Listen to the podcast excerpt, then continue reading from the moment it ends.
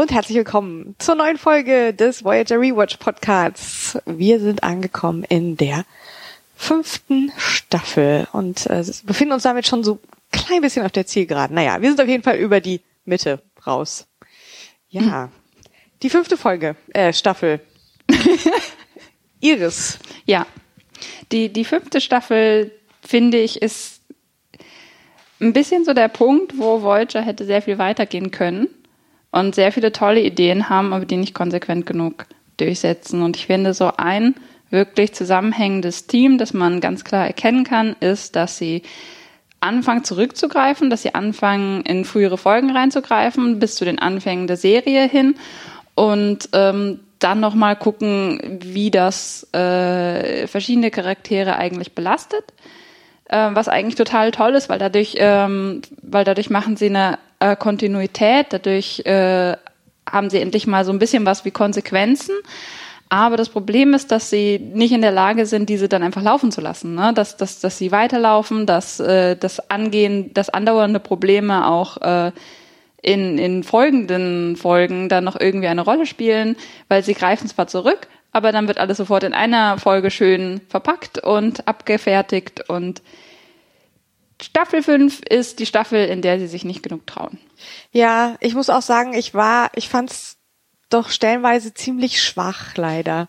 Also es war mir oft so vieles so ein bisschen egal. Also das fand ich dann so schade, dass ich das Gefühl hatte, hm, es wiederholen sich Themen und ja, und es zeigt sich immer mehr, dass dieses ähm, dieses Prinzip, dass man alles immer in einer Folge auflösen muss, weil weil man das damals halt so gemacht hat, dass es nicht mehr trägt für das, was sie erzählen wollen. Also das knirscht einfach total. Es funktioniert nicht.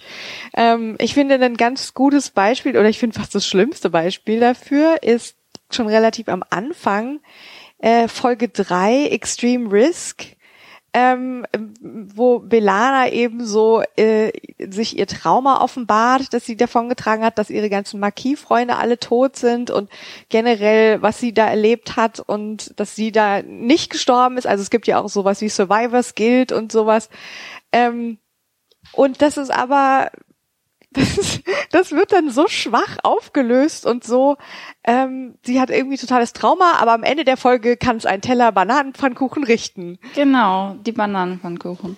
Ja. Ja, also die Folge, die greift jetzt zurück auf die letzte Staffel, als sie es endlich geschafft haben, mit, äh, mit dem Alpha-Quadranten, mit der Föderation zu kommunizieren. Und äh, dann gab es eine Szene, wo Chakoti zu Belana geht und ihr sagt, er hat einen Brief erhalten, dass es den Marquis nicht mehr gibt dass die alle tot sind und äh, dass jetzt eben Krieg gegen die Cartesianer herrscht. Diese ganze Aufarbeitung des äh, Deep Space Nine Plots sozusagen mhm. äh, hat sie jetzt auch endlich erreicht und ähm, danach gab es mehrere Folgen und nichts ist passiert. Ja. Und ähm, in der Folge erkennen wir dann auch plötzlich, dass äh, das nicht spurlos an ihr vorbeigegangen ist. Und ich finde das ganz interessant, weil äh, sie wird halt auch in der ganzen Folge so so ähm, motivationslos gezeigt und so teilnahmslos. Mhm. Aber noch zwei Folgen davor war sie bei, bei Night, wo es um Janeways Probleme ging, war sie noch relativ aufgeweckt und streitlustig und dass das, das dann halt, dass man sich dann nicht wirklich Gedanken darüber gemacht hat, dass es halt nicht von Anfang an geplant wurde, sondern dass dann irgendwann eine Folge war von wegen, hey, da war doch was, lass uns was daraus machen. Ja, ja, und das ist immer auch, wenn Belana ihre Struggles hat, ich finde, das ist unheimlich repetitiv.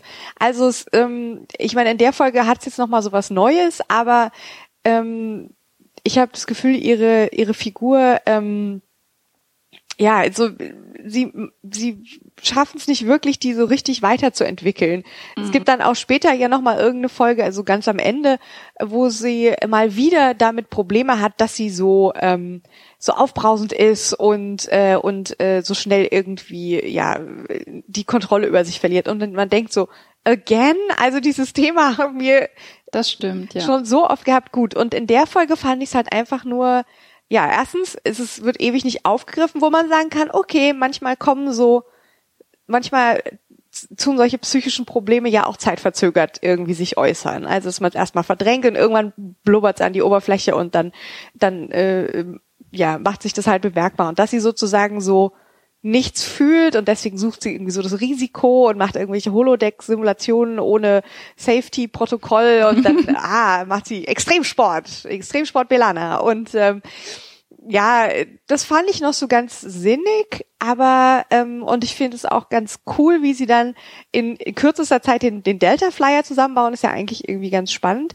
Ähm, aber ich, dann gibt es diese Szene, wo Chakotay mit ihr irgendwie nochmal die die ähm, ihre Holodeck-Programme anguckt und zwar eines, wo sie sie quasi ähm, die toten Marquis ähm, sich vorstellt, also so, dass sich ansieht im Holodeck.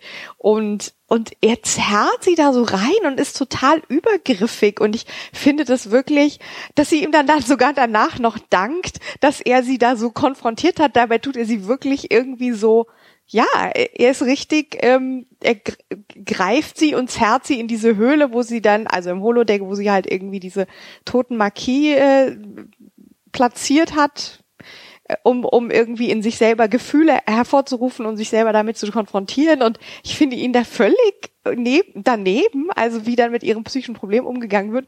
Und, und dann kommt am Ende dieses, ah ja, und jetzt ist sie Banana Pancakes und suddenly hat sie irgendwie nostalgische Gefühle und offensichtlich ist sie auf dem Weg der Besserung, because it's that simple.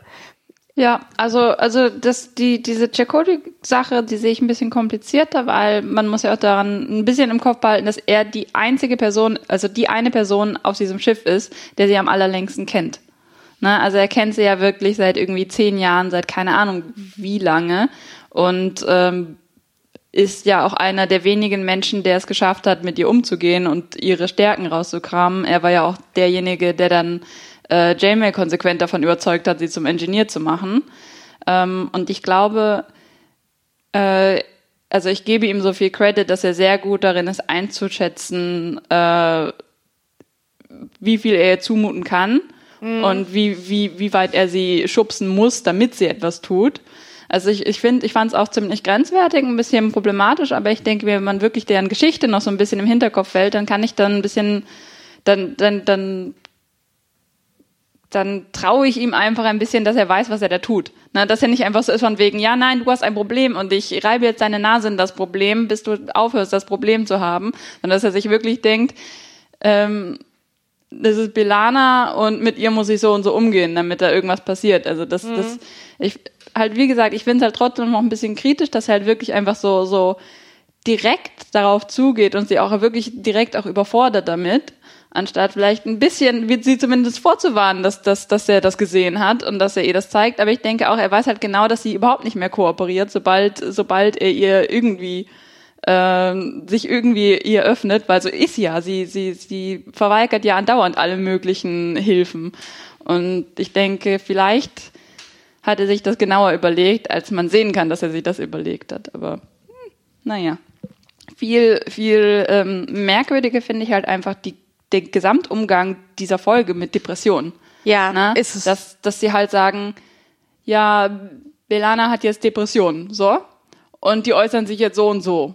Ne? Und dann halt so ein paar Sachen, also im Prinzip listen sie das ja nur, haken sie das ja nur ab, ne? So, so Dinge wie, Dinge wie Depressionen sich äußern können. Mhm. Teilnahmslosigkeit, check äh, Gefahren suchen, check. Ne? Und sie, sie, sie gehen halt irgend so eine mentale oder, oder tatsächliche äh, Strichliste durch von Symptomen, um das darzustellen, anstatt halt irgendwie wirklich in den Charakter zu gehen und irgendwas, irgendwas zusammenzubauen, was halt wirklich passt. Und, und dann, dann kommt halt, ja, äh, der Doktor sagt, ich habe klinische Depressionen, deswegen sitze ich jetzt hier. Und, und du denkst dir so, er, er denkt das. Ja.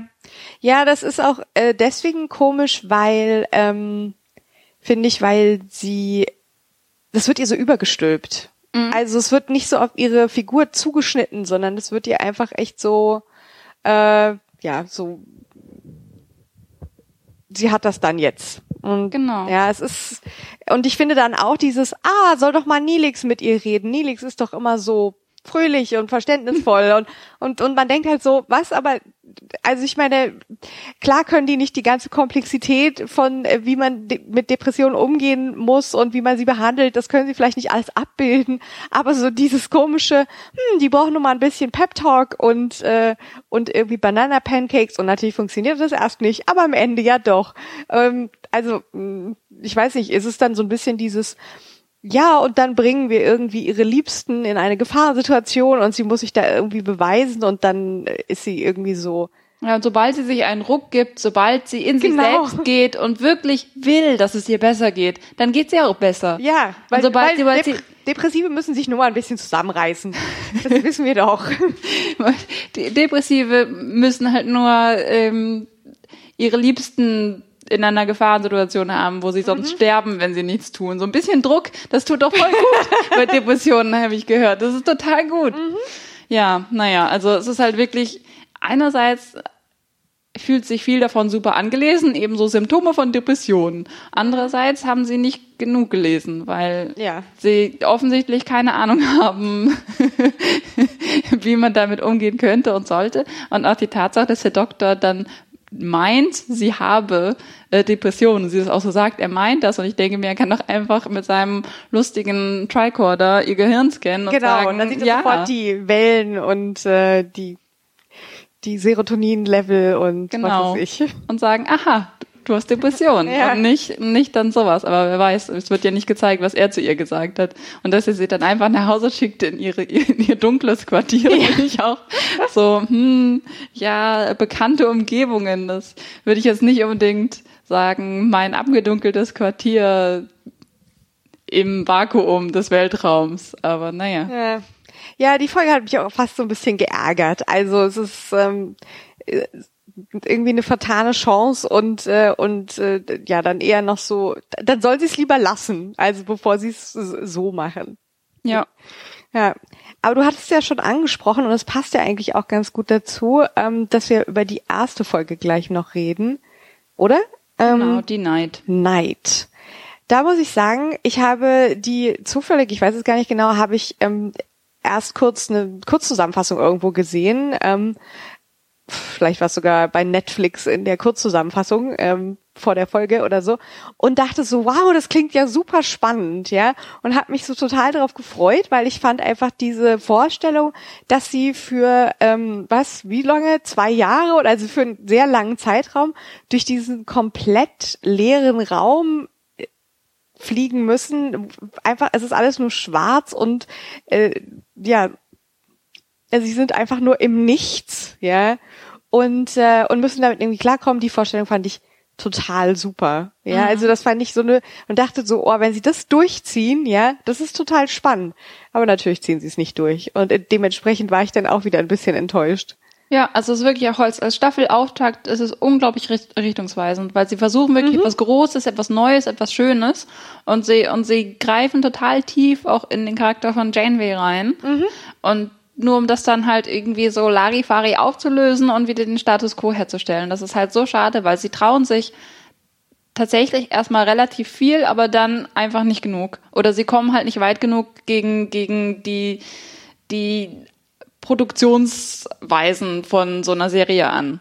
Ja, weil dann doch wieder ein Monster of the Week eingeführt werden muss. Und ähm, ich meine, ich finde die die Mailon, auf die sie dann treffen, die finde ich gar nicht so ähm, gar nicht so uninteressant, weil ich finde die ähm, also sie haben's, sie versuchen, habe ich das Gefühl, in der fünften Staffel häufig ähm, ja sowas Düsteres. Also es ist viel, weiß nicht, viel dunkel, viel ähm, und die Mailon sind da halt auch so typisch für, dass die, die, die sind so optisch und so von der Konzeption als Alienrasse ja so an so ein bisschen so eine Endzeit-Sci-Fi angelehnt, ja. Mhm. Alles ist irgendwie immer so latent dreckig, ist äh, irgendwie so Steampunk, aber nee, nicht äh, Steampunk, so, so Cyberpunk so ein bisschen, aber halt so in der ganz, ähm, ja, sozusagen der Müllhalden-Variante, mhm. ähm, weil sie halt so, also so wie ihre Schiffe aussehen und so weiter. Und ähm, Ja, und dann diese, diese Sache mit dem Toxic Waste und so. Das ist halt alles sowas, sowas postapokalyptisches, genau. Das ist so ein bisschen dieses. Ja, ich fand sie in der, der ersten Folge fand ich, fand ich es auch richtig, richtig cool, weil er war ja einfach nur ein, der Melon, den sie treffen, war ja auch einfach nur ein Müllfrachter. Ja. Und das fand ich ja ein bisschen cool und nachher alle anderen, die sie auch treffen, sind dann auch Müllfrachter. Ja. Dann, dann wird es ein bisschen langweilig, weil dann ist es die Müllfrachterrasse. Ja. Und das, das finde ich halt immer so schade, dass die ganzen Alienrassen dann immer reduziert werden auf einen, eine Art und Weise, die sie an sich haben. Die Melon exportieren ihren Toxic Waste. Und, und äh, in der ersten Folge, wo sie vorkam, fand ich es aber total toll, dass sie halt nicht den, das, das ähm, Flaggschiff äh, der, äh, der Rasse treffen, mhm. sondern halt einfach irgend so ein Mülltransporter, der durch die Gegend fährt und sagt, oh hallo, ja, ihr könnt hier durch mein Wurmloch kommen, wenn ihr wollt. ja, ich muss auch sagen, ich, ich finde auch an sich den Plot, dass es da eben in der Dunkelheit äh, Kreaturen gibt, die man nicht sehen kann, so ein bisschen Monster der Tiefsee mäßig, also dass man, dass man halt einfach, ähm, das ist ja erstmal ganz spannend, weil äh, sozusagen Dunkelheit und dann da ist was in der Dunkelheit, das ist irgendwie ein sehr beliebtes Motiv und das sorgt ja auch oft für Spannung. Und insofern ist das nicht so schlecht, ähm, dass dann diese Dunkelheitsmonster und die Melon eben auftauchen, aber ich hätte es einfach so cool gefunden, wenn sie es wirklich durchziehen, eine komplette Folge sich nur damit auseinanderzusetzen, wie das ist, wenn die Crew durch dunklen Raum fliegt. Also sozusagen, was das mit denen macht und so weiter. Aber dann passiert halt doch wieder was und sie treffen doch wieder auf neue Aliens und es gibt doch wieder was zu tun. Und, äh, und das ist dann irgendwie ihr, ihr Ausweg, um eben äh, Janeway aus ihrer Lethargie rauszureißen irgendwie, die sich Vorwürfe macht und was weiß ich. Und ich meine, ich finde es spannend und auch konsequent, dass Janeway irgendwie diesen Punkt erreicht hat. Ja. Mhm. Ähm, weil man denkt so, irgendwann müssen diese Figuren ja mal Auswirkungen, also die, diese Reise, die muss ja mal Auswirkungen auf sie haben, diese Extremsituation. Ja. Aber, aber ich fand es dann doch wieder so ein bisschen schade, egal, also selbst wenn, wenn das mit dem Melon ganz spannend war, dass es irgendwie einfach so aufgelöst wird, so Monster of the Week mäßig. Ja, es ist, erinnert halt auch wieder ein bisschen an das Year of Hell, was sie auch ursprünglich als ganze Staffel angesehen hatten, ne? mit mhm. Konsequenzen, mit Dingen, die sich ändern, mit dem langsam zerfallenden Schiff. Und hier wäre es dann die Reise durch die Dunkelheit gewesen mit der langsam moralisch zerfallenen Crew. Das wäre ja super cool gewesen. Aber ja, das, das, ja. Äh, das, das trauen sie sich nicht. Und ich finde es halt, ähm, sie, sie engineieren dann halt am Ende eine Lösung, dass halt alles so klappt, wie sie sich das geträumt haben, hätten können. Ähm, und das finde ich halt ein bisschen schade, weil, weil, weil eigentlich werden sie vorher ein Ultimatum gestellt. Entweder sie gehen durch dieses Wurmloch und lassen diesen Melon-Frachter weiterhin seinen Müll abladen. Und der Müll schadet natürlich den äh, unsichtbaren, tiefschwarzen Nichtsbewohnern. Ähm, oder sie zerstören das Wurmloch, hindern damit den Melon-Frachter daran, hier seinen Müll abzuladen, müssen dann aber durch die Dunkelheit reisen.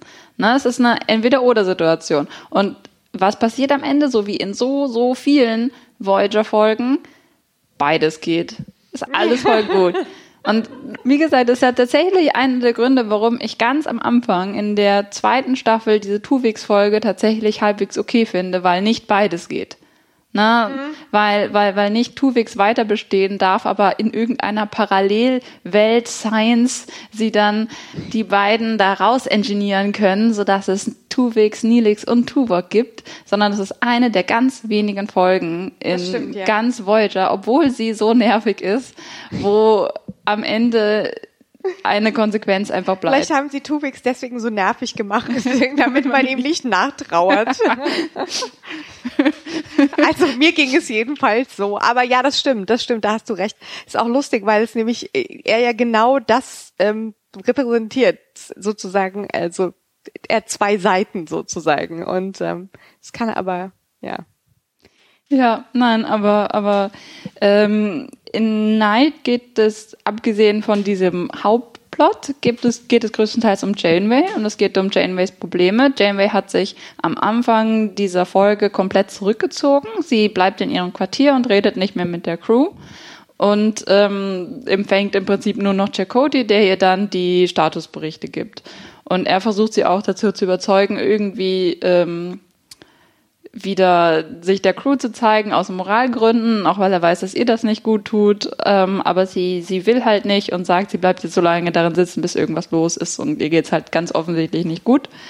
Wenn dann, ähm, als dann die Voyager von diesen ähm, Dunkelheit-Aliens invaded wird, dann ist sie plötzlich zack wieder dabei. Halt, sobald es irgendwie an die Materie geht, sobald äh, irgendwas wirklich aktiv zu tun ist, ist sie ja so, sofort wieder Action Captain. Und ähm, also die, die Szene fand ich auch sehr schön, weil das ganze Schiff, der Strom im ganzen Schiff geht aus, während diese dunklen Aliens Das ist eine super Szene, ja. Genau. Und als dann in Jane's Quartier der Strom ausgeht, sieht man sie noch so den Kopf drehen, so hey. Hey, ich werde gebraucht. Ich werde gebraucht. Und dann, wenn sie das nächste Mal austaucht, tritt sie auch aus der Dunkelheit mit einer, ich glaube sogar mit einem mit einem Phasergewehr, was sie sich gegriffen hat. Ja, ja, hat. absolut. Sie ist halt wieder so ein Alien-Moment irgendwie. Genau. Ähm, und ist wieder super cool. Action Janeway to the rescue. Ja, das, ähm, ich finde, dass sie sozusagen da so mit sich ringt und äh, und Probleme hat, das finde ich auch alles einleuchtend, aber dass sie sich so komplett von der Crew zurückzieht, ich ich ich weiß einfach nicht, ob nicht ihre sie hat andererseits so immer, wird immer so ihre, ihr Pflichtbewusstsein und wie sie diese ganzen Starfleet, ähm, sozusagen Normen und, und Werte verinnerlicht hat.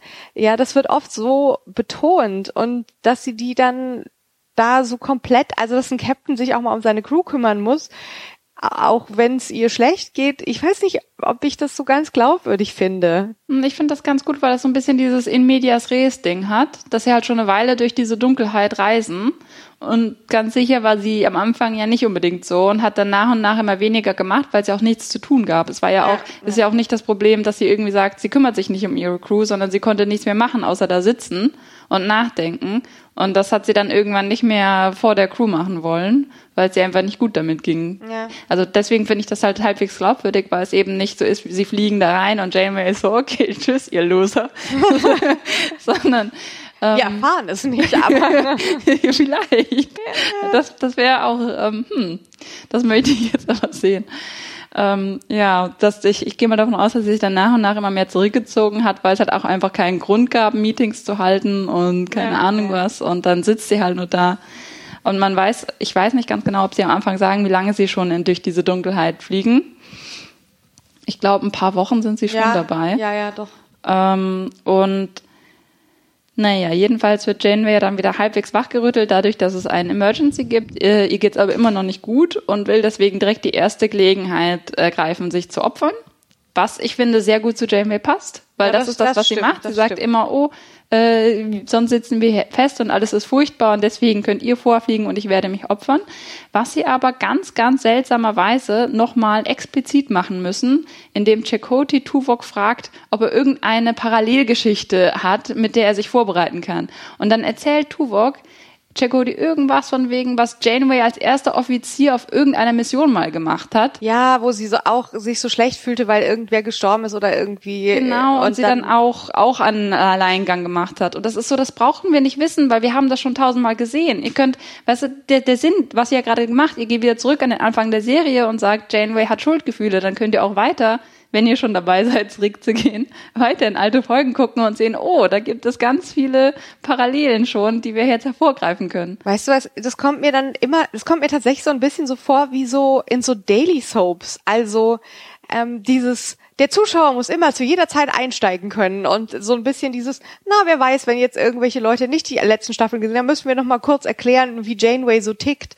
Also ich, ich ich weiß nicht, ob man das denen jetzt so unterstellen kann, aber es kommt einem doch schon so ein bisschen so vor. Also ja, aber selbst dann könnten sie halt ein Beispiel rausgreifen, was mal passieren kann. Dann können sie ja, sagen, das, das weißt du noch damals, als mhm. der Captain blabliblu äh, und stattdessen ist das so, ja, ganz früher, bevor, bevor du dazu kamst, Chakoti, hat Janeway einmal etwas Verrücktes gemacht. Und das, das war halt überhaupt gar nicht nötig, dann irgendwie von außen irgendein Beispiel zu nehmen, anhand dessen sie sich dann zu einer Lösung hangeln, mit der sie Janeway ganz schnell therapieren können. Indem sie einfach sagen, nein, wir lassen dich nicht gehen, du bist unser Captain, wir mögen dich. Und dann sagt sie ja, hm, okay, ich glaube, ihr habt nicht überstimmt, aber was machen wir jetzt? Haha! Gut, dass du fragst. Wir, wir, haben nämlich schon die Lösung.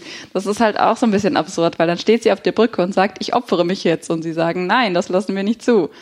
Und dann, denn wir haben auch die Lösung, dass du das überhaupt nicht musst. Und das ist so ein bisschen unglaublich faul. Das, das, das nimmt dem Ganzen dann auch die Dramatik, ja. ne? weil, weil wenn sie schon verhindern, dass Janeway sich opfert, dann müssten da ja wenigstens noch die Konsequenzen bleiben, ein bisschen. Na, und stattdessen sind sie ja, du musst dich aber auch gar nicht opfern. Dann weiß ich ja gar nicht, wie bereitwillig sie waren, Janeway auf jeden Preis bei sich zu halten, wenn sie die Lösung schon, schon parat haben. Ja, aber das ist doch auch wieder das, ähm, am Ende wird alles gut Prinzip. Ja, genau. Wir, ja.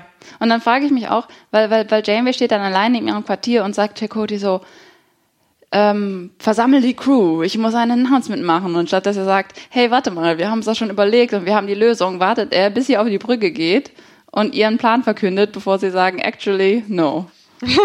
Und das finde ich halt. ja, aber das ist doch der Lernprozess. Ja, aber das ist halt so ein dummer Lernprozess. Das ja, ich finde das, das, ich finde das effektiv in der fünften Staffel ist mir häufiger so ging, dass ich dachte, das ist jetzt irgendwie so ein bisschen, also entweder ihnen gegen die Ideen aus oder ist es so ein bisschen faul geschrieben. Ja, man lässt die Leute immer auflaufen. Ne? Man muss halt immer erstmal alles sein, seine Bahn laufen lassen, um sie dann am Ende auflaufen zu lassen und sagen, aha, hier, das ist dein Problem und das haben wir jetzt kollektiv gelöst.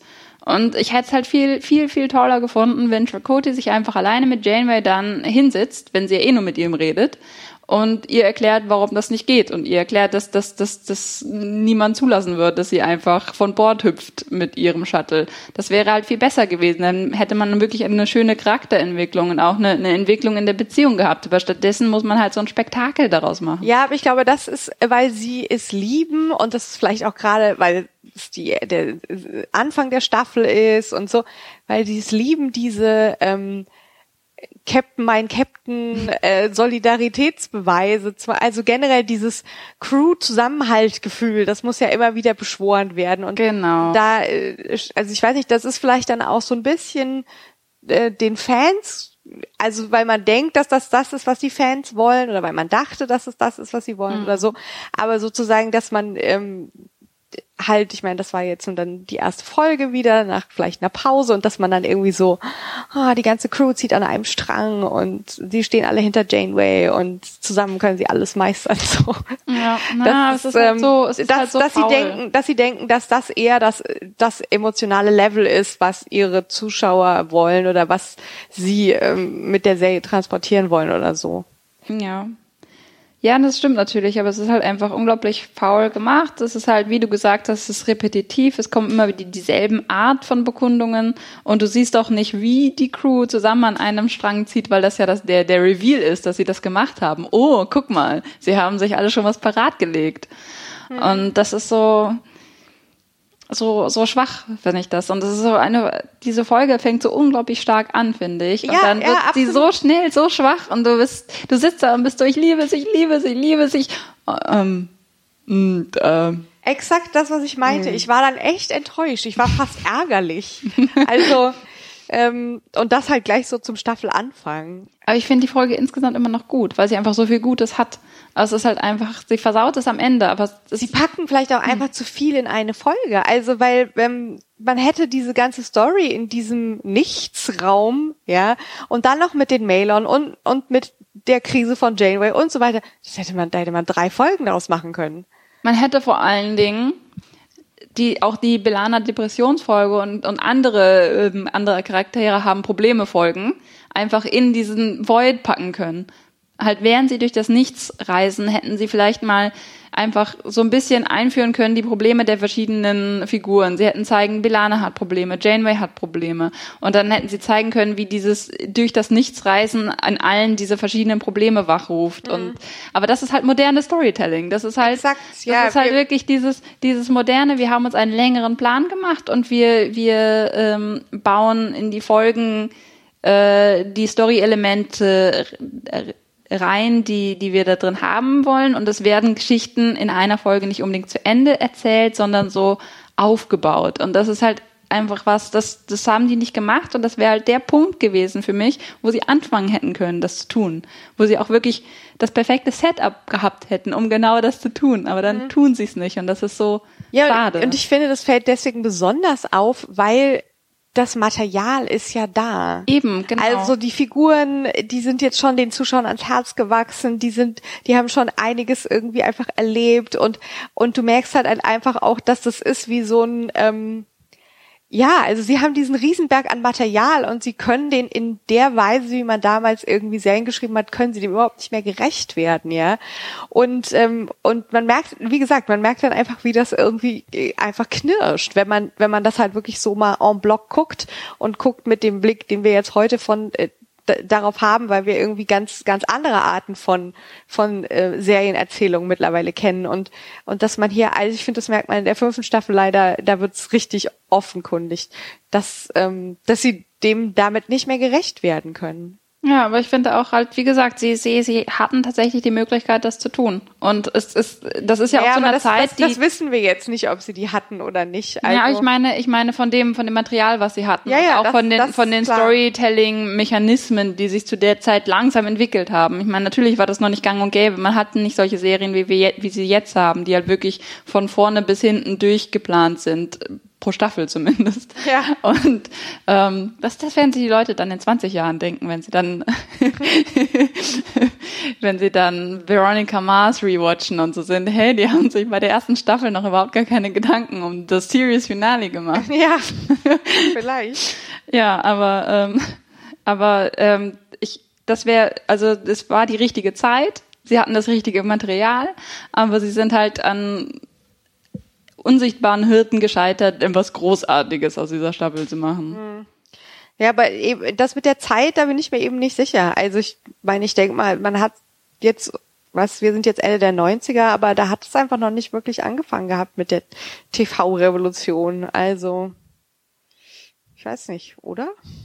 Na, du hattest Buffy, du hattest äh, also ja, dann schon die dritte dritte Staffel Buffy. Du hattest langsam, ähm, also es, es, war noch nicht das große. Du hast noch nicht die großen Serien. Du hattest noch keinen Mad Men. Du hattest du hattest noch kein Breaking Bad. Aber ja, aber du musst auch mal bedenken, dass wir hier bei Star Trek sind. Genau, ja, das ist halt auch das Problem ja, das bei ist der lustig.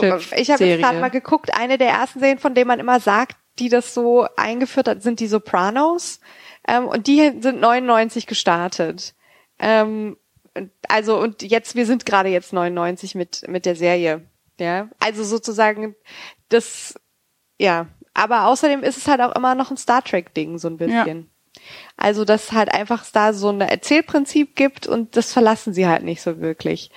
Und das ist schade. Aber jetzt äh, lass uns doch mal ähm, vielleicht über eine Folge reden. Ich weiß nicht, ob das jetzt ein zu großer Sprung ist, aber ich finde, es gibt halt eine Sache, die für mich sehr raussticht und wo man halt auch genau, genau sieht, dass sie auch anders können und das ist halt Dark Frontier.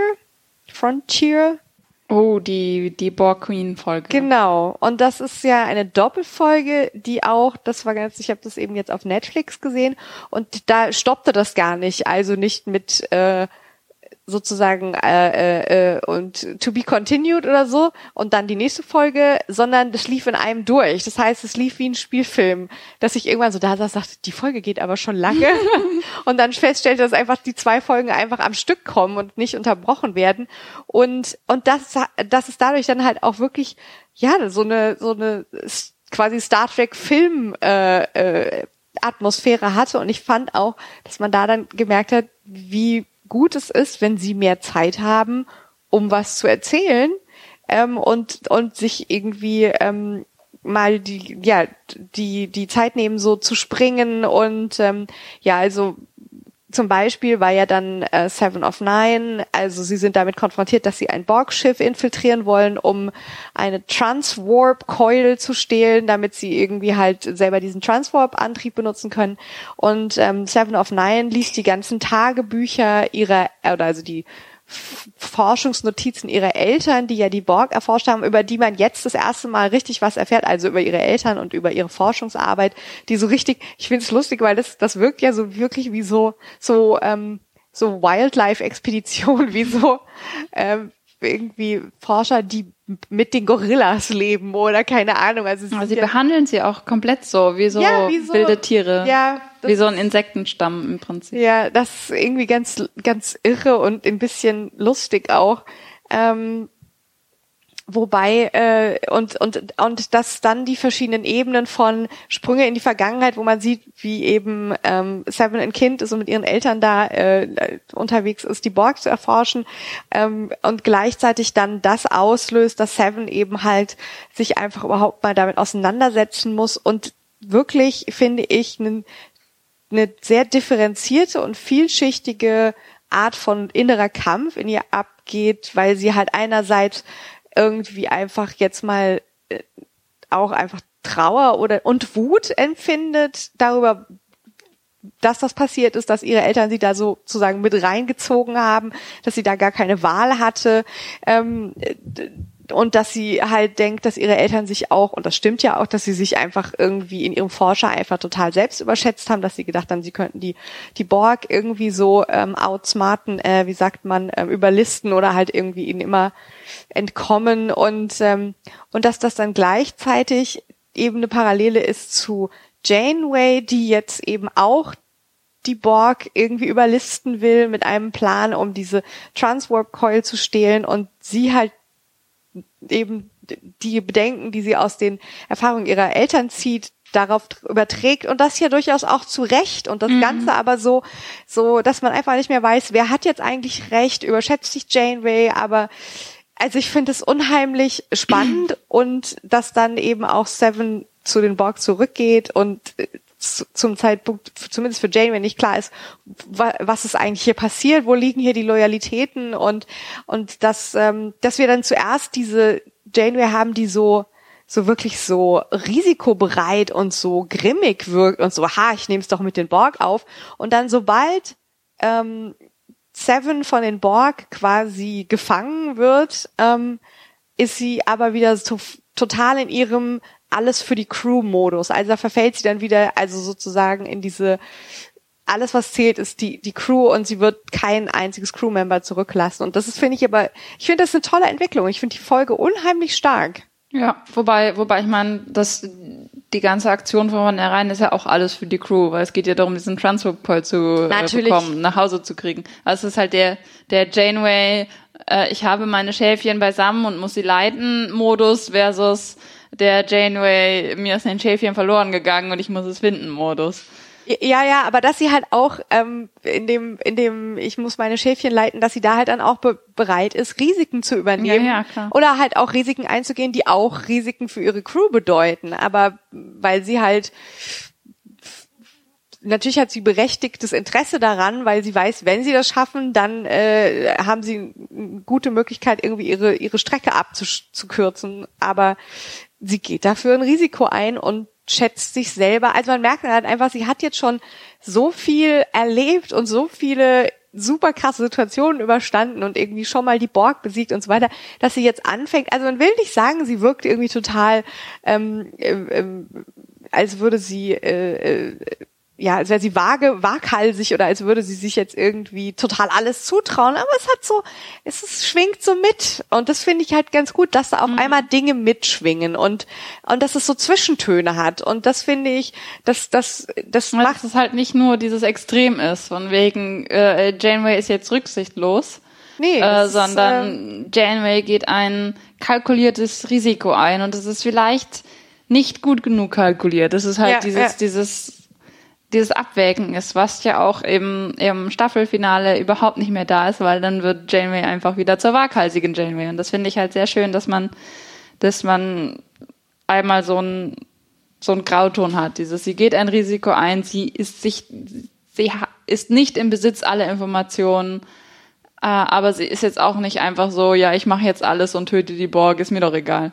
Ich finde einfach, man merkt an der Folge, weil sie irgendwie ein bisschen mehr Zeit hat, ähm, zu erzählen ähm, und und irgendwie halt verschiedene Erzählebenen sogar zu äh, und und Zeiträume und Orte zu etablieren, das ist unheimlich. Also ich, ich weiß nicht, da hat man das Gefühl, das ist also nein, es ist nicht eine ganz andere Serie, aber es ist einfach so deutlich mehr Komplexität drin, mehr Zwischentöne, ähm, irgendwie, wie die Leute sich verhalten und wie man auch, sie haben auch, man hat sogar das Gefühl, die, die Schauspieler haben mal mehr Möglichkeiten, so ein bisschen innere Kämpfe darzustellen. Und das ist einfach, ich finde, das ist, das ist wirklich faszinierend. Die, die sticht schon sehr raus, die Folge, finde ich. Ja, aber das ist halt auch genau dieses Doppelfolgen-Ding. Ich habe halt auch wirklich das Gefühl, wie du auch gesagt hast, die haben sich für viele Folgen nicht genug Zeit gelassen und ich habe bei mehreren Folgen das Gefühl, dass sie wahrscheinlich ursprünglich als Doppelfolgen angedacht waren, aber halt nicht den Status als Doppelfolge bekommen haben und die, die, äh, den, den Autoren dann gesagt wurde, ja, nee, mach das in einer Folge und dann wird es halt nochmal zusammengestaucht und zusammengepackt und dann merkt man halt, wenn sie, wenn sie halt Zeit haben, diese, diese Geschichten zu, zu erzählen, wenn sie sich nicht sklavisch an dieses Format, wir müssen das alles in einer Folge komplett abhandeln, halten, dann ja. wird's halt auch wieder gut. Was so schade ist, weil es sind so viele Folgen in der fünften Staffel, auf die man wirklich hätte verzichten können. Also vielleicht nicht so viele, aber ein paar. Also, ich, oder? Ich weiß es nicht. Es geht mir jedenfalls so, dass ein paar Sachen mir einfach so ein bisschen egal waren. Irgendwie. Ähm, ich weiß nicht.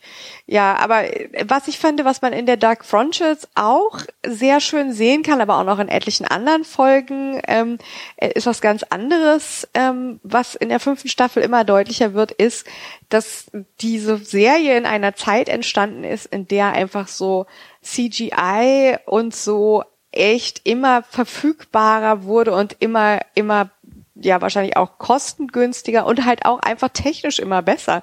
Und ähm, das ist schon ein Riesensprung von den von den Insekten, von den Makroviren. Oh Gott, ja die Makroviren ähm, zu äh, jetzt hier also schon das Schiff der Malon, dann äh, also in der Folge äh, Dark Frontiers ist es besonders extrem, wenn sie halt da wirklich äh, Unimatrix Zero diese oder diese diese Weltraumstation der Borg ähm, und du hast das Gefühl, das Ganze sieht so sehr nach, also es hat mich sehr an die Optik von Matrix 2 und 3 erinnert. Also es ist wirklich äh, und und auch und auch generell die Star Trek Filme aus der Zeit. Ja, ja, es ist es kopiert ja auch unglaublich viel von vom ersten Kontakt und ich finde es ja, halt ja. auch sehr witzig, dass wir hatten die die die dritte Staffel mit Borg, na, mit dem ganzen Scorpion, mit der Scorpion Doppelfolge. Mhm. Das war vor dem ersten Kontakt. Da gab's halt dann auch nur die Borg. Mhm. Und, ähm, und in der vierten Staffel hatten wir eigentlich sehr wenig Borg, dafür hatten wir Seven of Nine.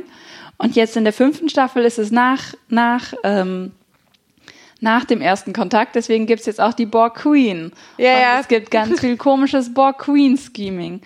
Und, und das ist, einerseits ist es halt ganz witzig, dass sie versuchen, sich dann daran zu orientieren und hast auch in dieser Staffel viel, viel mehr Kontext. Du hast viel mehr Kontext von dem, von Deep Space Nine drin, von, mhm. vom ersten Kontakt und so weiter.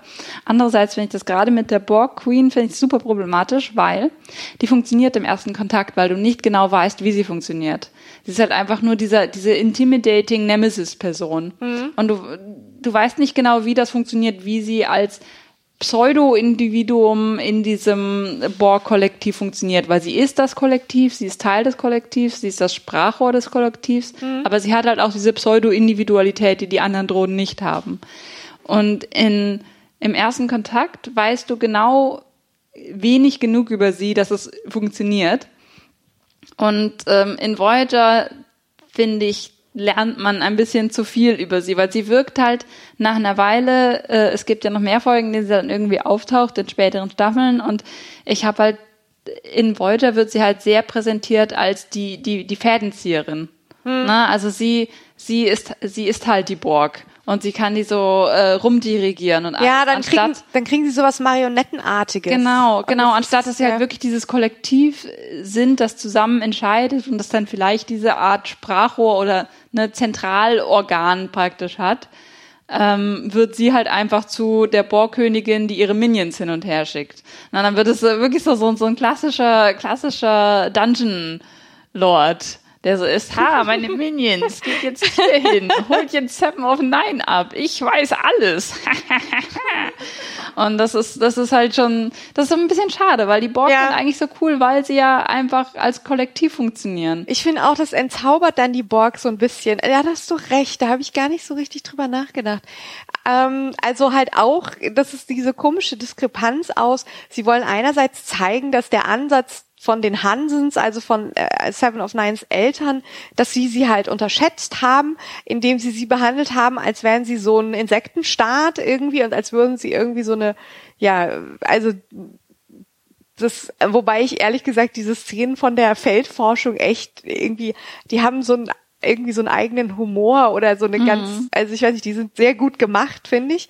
Ähm, und dass sie sozusagen einerseits soll das zeigen, nein, die sind viel, viel machtvoller und viel gefährlicher, aber dann, dann irgendwie doch nicht, weil äh, in der Szene, wo, wo die Borg Queen dann auch zu Seven of Nine sagt, schau mal, dein Vater ist hier. Und dann taucht da irgendwie dieser Drohne auf, der ihr, der ihr Vater war. Und du wirklich das Gefühl hast, die Drohnen sind null bedrohlich, die sind einfach nur Marionetten in dem Moment. Also, das nimmt ihnen die Bedrohlichkeit so ein ja. bisschen. So, sie kann einfach sagen, wer wann wo wie sein soll und und es ist, das hat dann eigentlich was super individualistisches, ja.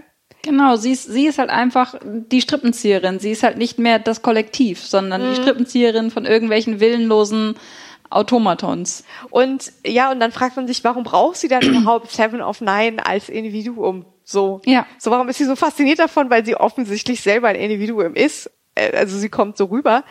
Ähm, das stimmt, das ist, äh, das ist irgendwie so ein bisschen der Pferdefuß davon. Ähm, aber was ich an der Folge mochte, ähm, dass auch wenn man hier wieder davon ausgeht, hm, am Ende wird alles gut ausgehen und Seven of Nine ist weiterhin bei der Voyager Crew und sie werden das irgendwie, sie werden irgendwie entkommen, fand ich die sehr spannend. Also die war spannend inszeniert in dem Sinne, dass ich gefiebert habe, wie es ausgeht.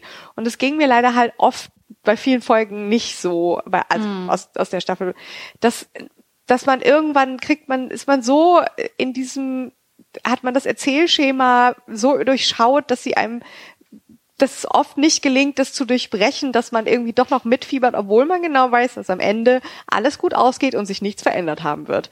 Und in der Folge war es komischerweise so, dass auch wenn ich auch davon ausging, dass das gut ausgeht, dass ähm, ja, dass ich einfach so mitgefiebert habe, wo man halt auch dann wieder merkt, es ist nicht so schlimm zu wissen, dass es gut ausgeht, wenn die Folge gut geschrieben ist, weil mhm. das ist das ist ein Star Trek Konsens, dass es in der Regel sozusagen. Also wenn man diese Serie schaut, dann lässt man sich darauf ein, dass das die, die Erzählstruktur ist. Dass am Ende alles gut ist. Ja, ja das ist irgendwie so. Und das, ja, aber dann ist die Frage, wie die Folgen gestaltet sind. Und da merkt man halt, dass das durchaus funktionieren kann, dass man total mitfiebert und dass der Zuschauer auch noch überrascht wird. Ich fand zum Beispiel, das ist nur ein kleines Detail, aber am Ende sind sie ja wilde Verfolgungsjagd, sie haben Seven befreit und sie sind irgendwie in Transwarp und springen aus Transwarp raus. Sie sind aber wird noch, werden noch verfolgt von diesem ähm, Schiff von den Borg und sie tun dann irgendwie die Transwarp-Welle sprengen mit einem Photonentorpedo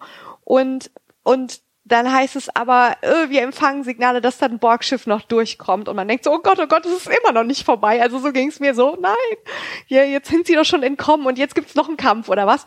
Und dann kommt das Borgschiff tatsächlich durch, aber es ist halt durch die Explosion in tausend Stücke ähm, und kaputt.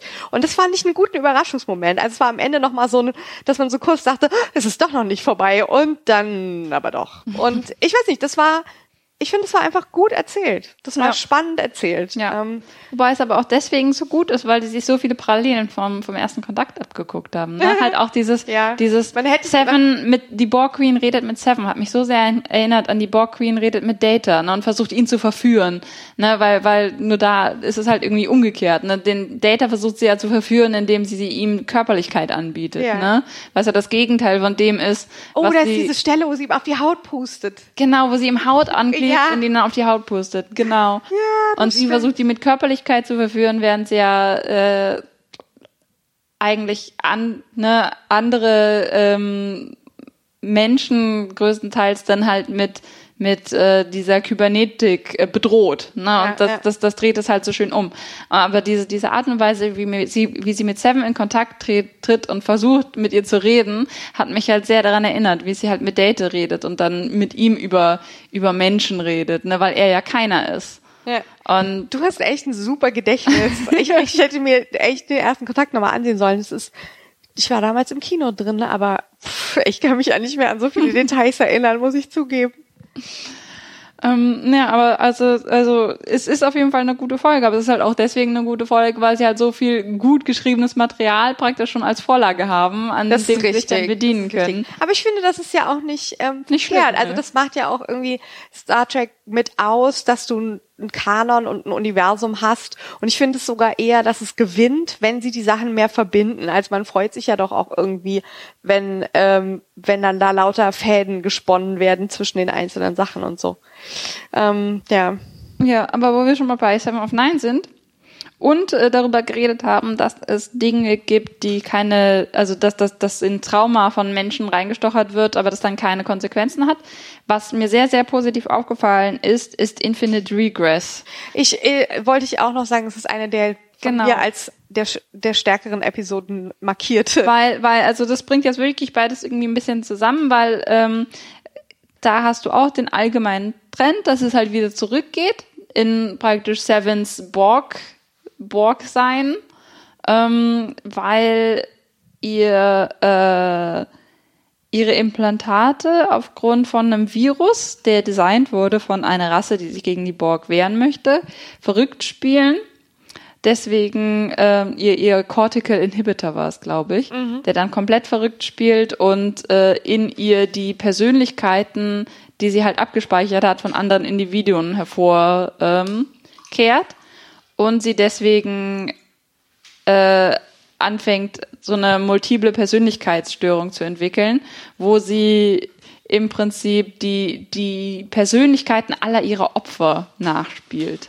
Das, was, ist, das ist echt so stark. Was, was wirklich, wirklich fantastisch ist. Und sie und, und äh, Jerry Ryan macht es auch unglaublich fantastisch. Sie ist ein, ein Klingone, der ähm, Belana anbaggert und so äh, Fleisch aus Nidix Küche, Küche klaut. Sie ist ein Ferengi, der versucht, äh, Janeway was weiß ich was zu verkaufen. Und ähm, ich finde dies, also da merkt man auch, dass es echt eine richtig gute Schauspielerin ist. Also ich finde, ja. das macht so viel Spaß, dazu zu gucken. Und dann ist sie doch auch so, so ein Mädchen, äh, genau. die dann mit Naomi Wildman. Und das, ähm, das finde ich auch ganz toll, weil das ist halt auch der Anfang von der Beziehung zwischen Seven of Nine und Naomi Wildman, die ich sehr, sehr gut finde. Also es gibt viele Leute, die Naomi Wildman als Charakter nicht mögen, was ich nicht ganz was? nachvollziehen kann, ja weil. Wer kann denn sowas? Also, ich ja. bin so kritisch, was Kinderfiguren angeht. Weil sie meistens schlecht sind, aber Naomi ja, und ist Naomi wirklich ist gut. wirklich gut, exakt. Ja, und ich habe mir das auch aufgeschrieben, diese Folge ist so super, weil da die Beziehung von den beiden beginnt. Und ehrlich gesagt, ich finde, das ist eine Sache, wenn immer das aufgetaucht ist in der fünften Staffel, irgendwie Naomi und Seven, äh, ich hätte es noch viel öfter haben können. Ich finde, das ist wirklich ähm, eine ganz, ganz tolle Chemie, die die beiden haben. Und ich liebe es, wenn Seven dass sie immer Naomi Wildman sagt. Also sie, sie spricht sie immer mit ihrem ganzen Namen an, sobald sie irgendwie auftaucht. Und das ist wieder so diese, diese, dass sie immer noch so ungelenk ist, eigentlich manchmal im Umgang, äh, im sozialen Umgang. Und die beiden, das ist.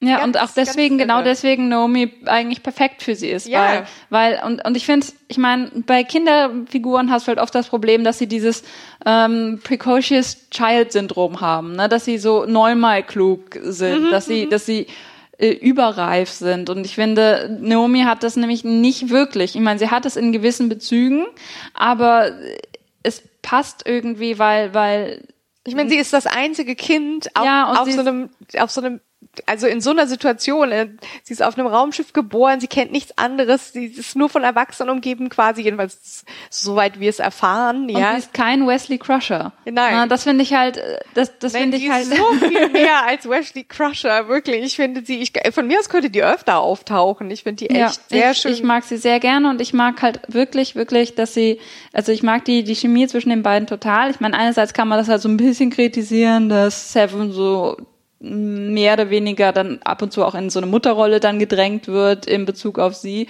Ja, aber wobei, ich finde, es hat immer mehr sowas von große Schwester oder Freundin oder. Ja, sie lernen halt voneinander. Ja, so sie sind eher fast sowas wie so zwei Schülerinnen, nur dass sie halt gerade was anderes lernen. Aber ja, also ich finde, sie, sie, ich, ich kann das jetzt nicht äh, besser beschreiben, aber ich finde das. Ähm, ja.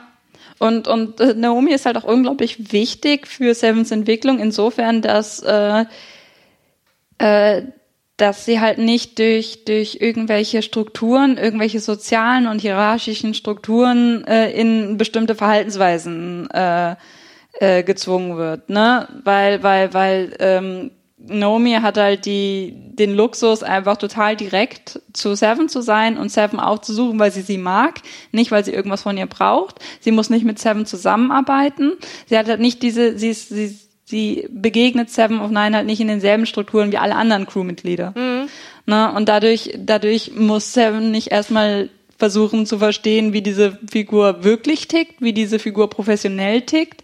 Ne? Sie muss halt nicht diese verschiedenen ähm, sozialen Welten äh, verstehen und auseinanderhalten, was ihr halt in den vergangenen Folgen immer wieder immer sehr schwer gefallen ist. Mhm.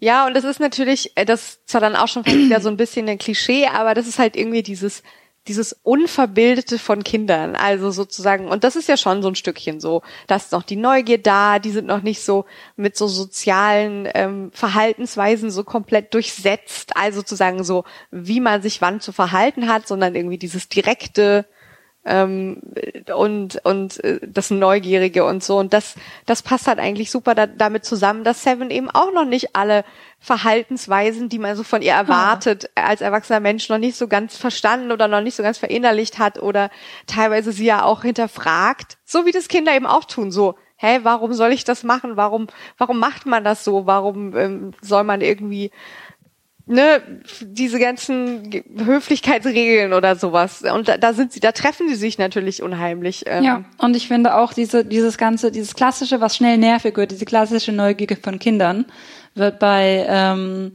wird bei äh, Naomi schön entgegengesetzt, dass sie halt tatsächlich auch sehr schüchtern und introvertiert sein kann. Ne? Sie ist zwar auch neugierig mhm. und will mit Leuten reden, aber gleichzeitig ist sie auch ganz schnell wieder reserviert und ähm, und und hat ein bisschen Angst und will erstmal erstmal nur gucken.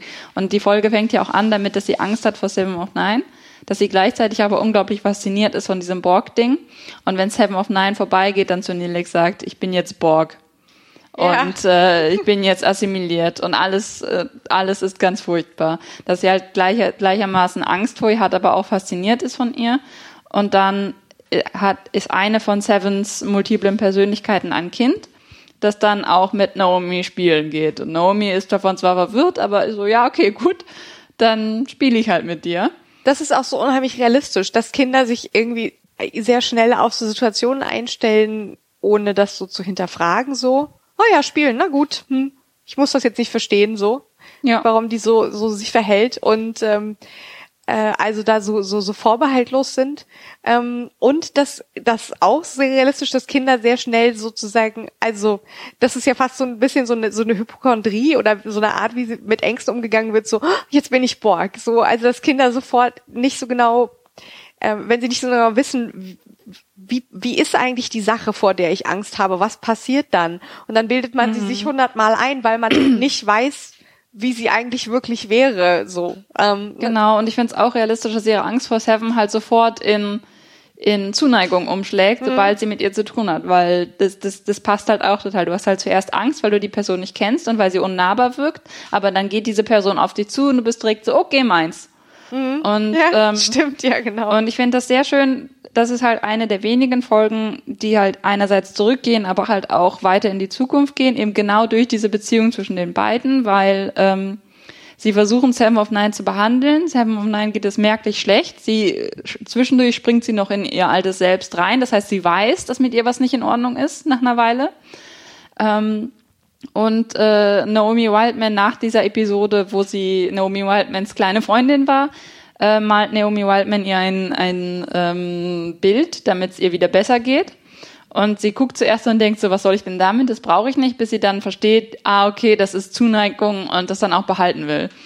Und ähm, ja, und äh, dann äh, am Ende der Folge wird sie halt äh, mit viel Dramatik und mit viel äh, Verhandlungen mit diesen Aliens, die diesen Virus entwickelt haben, mehr oder weniger gescheiterten Verhandlungen und äh, ähm, Weltraumjagden geht es Seven dann wieder besser und sie trifft sich mit Naomi Wildman, die fragt, ob sie Codiscot spielen will. Das ist das Spiel, das die beiden dann gespielt haben. Ähm, und Seven will zuerst absagen, bis sie dann sich doch irgendwie denkt, ja, vielleicht sollte ich mal und vielleicht kann ich das versuchen und dann sagt, ja gut, wir sind jetzt Freunde im Prinzip und äh, wir können das spielen, aber dann nach meinen Seven of Nine Regeln und äh, halt sehr, sehr distanziert weiter mit ihr umgeht. Und von da fängt es halt an, dass die beiden öfter zusammenhängen und es ist jedes Mal großartig. Und ja. ähm, ich finde es fantastisch und es ist äh, besser auf jeden Fall als die Naomi Nilix Kombination. Exakt mein Gedanke. Das habe ich mir alles auch so aufgeschrieben, dass ich, dass ich Naomi Nilix leider nicht so gelungen finde. Dabei finde ich Nilix mittlerweile gar nicht mehr generell so nervig. Er hat durchaus seine guten Momente, aber mit Naomi, da wird er wieder so total ich, er ist, ich weiß einfach, dass ich ihn als Kind sozusagen diese Art von Onkelhaftigkeit und dieses, ach, ich bin so fürsorglich und ich bin so ein lustiger, gute Nachtgeschichten-Clown, oh, Nerv. ich weiß nicht. Und ich finde dann auch, dass ich ich, ich, ich nehme da sozusagen dem Charakter Naomi viel weniger die Zuneigung ab, die sie angeblich zu ihm äh, haben soll. Ja. Also weil sie ihn ja eigentlich, ach, er ist ja ihr Pate und es ist ja alles so super und so. Aber, aber ich denke dann so, äh, ich weiß nicht, so wie ihr die Naomi gestaltet habt, habe ich eigentlich das Gefühl, dass sie den nervig fände. Ja, ähm, die, die, also nervig nicht unbedingt, aber ich finde, die Dynamik zwischen den beiden passt nicht so ganz. Ja. Weil sie halt wirklich tatsächlich eher das ruhige, aber trotzdem neugierige Kind ist und er der der aufgedrehte, der aber auch gleichzeitig eher ablenken möchte. Ne? Und, und genau das passt irgendwie nicht so ganz zusammen. Trotzdem finde ich die Folge, die die beiden zusammen haben, äh, das ist noch vor der Seven of Nine Folge, Once Upon a Time, ja. finde ich tatsächlich gut, aber halt trotz dieser Dynamik, weil es sind andere Sachen, die ich darin gut finde. Und zwar äh, in der Folge ist Naomis Mutter schwer verwundet auf einem Planeten unter der Erdoberfläche in einem Shuttle. Man kann sie nicht rausbeamen. Es ist alles ganz schwierig und sie starten da eine Rettungsmission. Janeway bringt den besten Satz in der gesamten Geschichte von Star Trek. Äh, während sie auf der Brücke sitzt und die äh, äh, versuchten Rettungsmissionen überwacht. Und zwar kommt Nelix zu ihr und bietet ihr Kaffee an und sie sagt, no thanks, one more coffee and I'll go to war. und es ist wundervoll. Es ist dafür den, allein den, kriegt die kriegt diese Folge schon tausend Sternchen. Den habe ich damals, ja, den habe ich auch getwittert, als ich die Folge gesehen habe. Ich, es, es ist so toll, es ist so gut, ich liebe es. Sie sollte das immer sagen, bitte. Ja. Und ähm, Nein, aber das ist nicht der einzige Grund, aus dem ich die Folge gut finde, weil Nilix versucht in dieser Folge Naomi davon abzulenken, dass äh, und beziehungsweise ihr zu verheimlichen, dass ihre Mutter verletzt auf einem Planeten sitzt und nicht von ihrer äh, Away Mission zurückgekehrt ist. Ähm, Warum er das tut, wird relativ früh offensichtlich. Und zwar hat er einfach selber solche starken Verlustängste und will ihr halt äh, sein eigenes Trauma praktisch ersparen, weil er hat ja seine gesamte Familie äh, verloren, als äh, seine Heimatwelt Talaxia zerstört wurde oder unbewohnbar wurde. Ähm, und, und das finde ich irgendwie ganz nett, weil man geht so selten dahin zurück. Das ist halt auch wieder so eine Folge, wo zurückgegangen wird. Mhm. Man geht, man geht so selten zurück zu Nilixes Trauma, aber immer wenn man das tut, passt es. Na, weil man denkt, es, es müsste eigentlich nicht passen, weil er so ein aufgedrehter, mhm. äh, fröhlicher Charakter ist. Aber jedes Mal, wenn sie da hingehen, dann passt es perfekt. Und dann, dann wird halt immer wieder so ein bisschen klar, dass sein ganzes aufgedrehtes, fröhliches Gehabe eigentlich nur eine Maske ist die er aufzieht, um selber damit klarzukommen. Und das passt jedes Mal. Aber man vergisst es immer wieder sofort, weil hinter, hinter dem, hinter Nilix anderer Nervigkeit. Aber jedes Mal, wenn sie wieder vorkramen, denke ich mir, ach ja, das stimmt, ist Nilix. Das stimmt. Ich finde, ja, für mich hat die Folge, also das ist, das ist in der Tat richtig und das ist gar nicht so schlecht.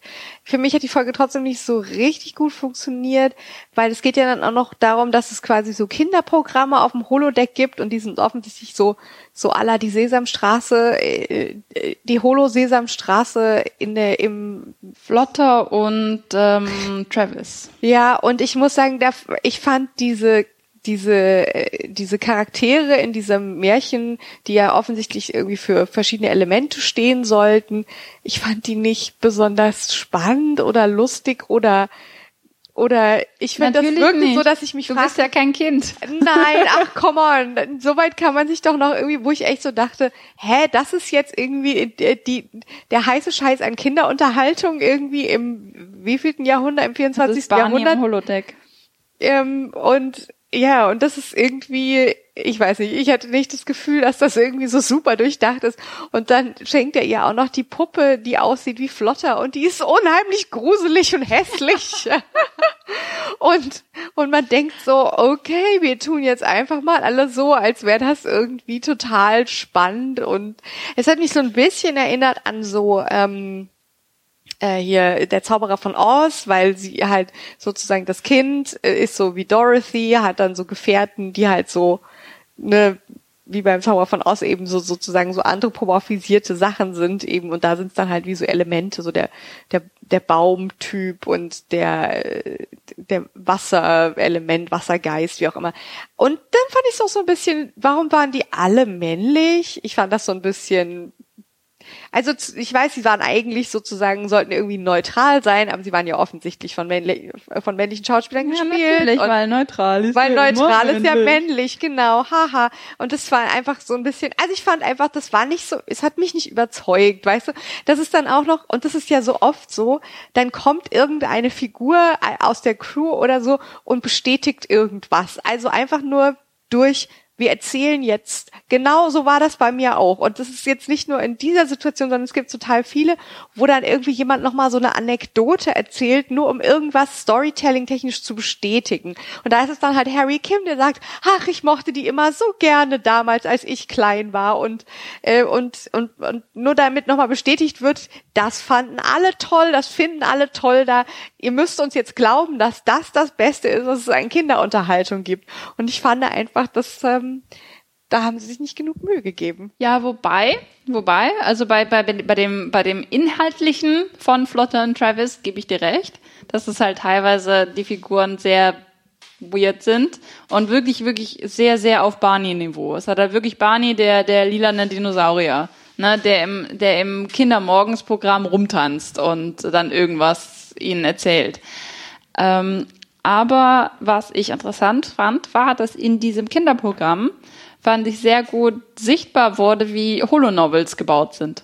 Das fand ich nämlich interessant. Das ist halt dieses, mhm. dieses, äh, du baust halt ein Adventure im Prinzip und es mhm. gibt Lösungswege und die Lösungswege sind relativ dynamisch und aber in diesem Kindernovel, Kinderholonovel waren sie halt weit genug heruntergebrochen gesprochen, dass du sie halt als Zuschauer auch nachvollziehen mhm. konntest. Mhm, ne? ja, ja. Weil, weil es ist Feuer ausgebrochen und äh, Flotter, der Wassergeist, ist verdunstet.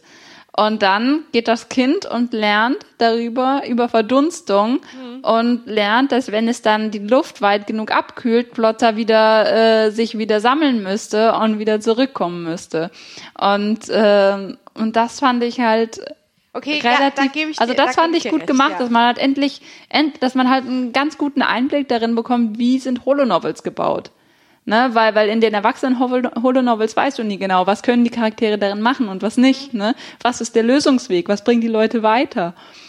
Und können die halt einfach alles machen, was sie wollen oder nicht? Die einzige andere Folge, in der ich fand, dass das auch so gut gemacht wurde, war die Tuvok, äh, ähm, Marquis-Takeover-Geschichte, ne, wo er halt diese, dieses Trainingsprogramm geschrieben hatte, dass die Marquis die Voyager übernehmen. Ja, wobei, wo halt, ja. wo halt auch ganz gut gezeigt wurde, dass, äh, dass, dass, dass diese Holonovels äh, einen bestimmten Lösungsweg haben, weil weil Tom Paris in seinem Playthrough ja auch dann Sachen gemacht haben, die einfach nicht gut waren und dann plötzlich festgesteckt hat, weil niemand ihm mehr vertraut hat weil er halt einfach mhm. zu viele falsche Entscheidungen getroffen hat, die dann mit dem das System dann nicht mehr klargekommen ist. Ja, das ist tatsächlich, also Rollenspiel ist ja eigentlich schon eine ziemlich gute äh, Parallele und ich finde, das äh, klappt aber auch gar nicht so schlecht in dieser sonst so ein bisschen ja albernen Folge Bride of Chaotica. Ach, ich bin so unschlüssig über diese Folge. Also ich liebe sie. Ich liebe alles daran. Das ist die beste Folge aller Zeiten. Das ist wundervoll. ja, aber in, in, in Bride of Chaotica weißt du nicht ganz genau. Also ich finde, da kriegst du nicht so einen ganz guten Einblick in die Mechaniken, die dahinter liegen. Ja, was natürlich auch daran liegt, dass ja das Ganze total durcheinandergewirbelt wird weil weil eben diese ähm, Photonic Aliens, Photonic ja. Aliens da, da rein äh, reinkommen und das Ganze ja sprengen quasi, also in, in, nicht im wörtlichen Sinne, aber ähm, auch so ein bisschen, auch so ein ne? bisschen ja, aber aber ich, ich weiß nicht warum, aber ich war mir da lange nicht so, äh gut, es ist dann doch, es ist sehr lustig, wenn klar wird, dass Janeway eben dann Queen Arachnia spielen muss. Also, es ist halt irgendwie, es läuft ein Holodeck-Programm von, äh, von äh, pa Tom Paris, Captain Proton, was so eine, das soll so so ein bisschen Flash Gordon sein, ne? Also im Prinzip ja. so äh, 40er Jahre Sci-Fi Trash in Schwarz-Weiß und ähm, und es ist natürlich auch ganz lustig, dass es dann klar ist, es gibt ein paar Figuren, die stellt sozusagen das Holoprogramm, also die Holonovel, und ein paar Figuren müssen offensichtlich von Mitspielern bekleidet werden. Also man konnte ja keine, ja. offensichtlich konnte dann Queen Arachnia nicht von irgendeiner Holodeck-Figur gespielt werden. Ja, beziehungsweise Queen Arachnia musste ja Janeway sein damit, äh, damit sie da ihren Plan durchziehen kann.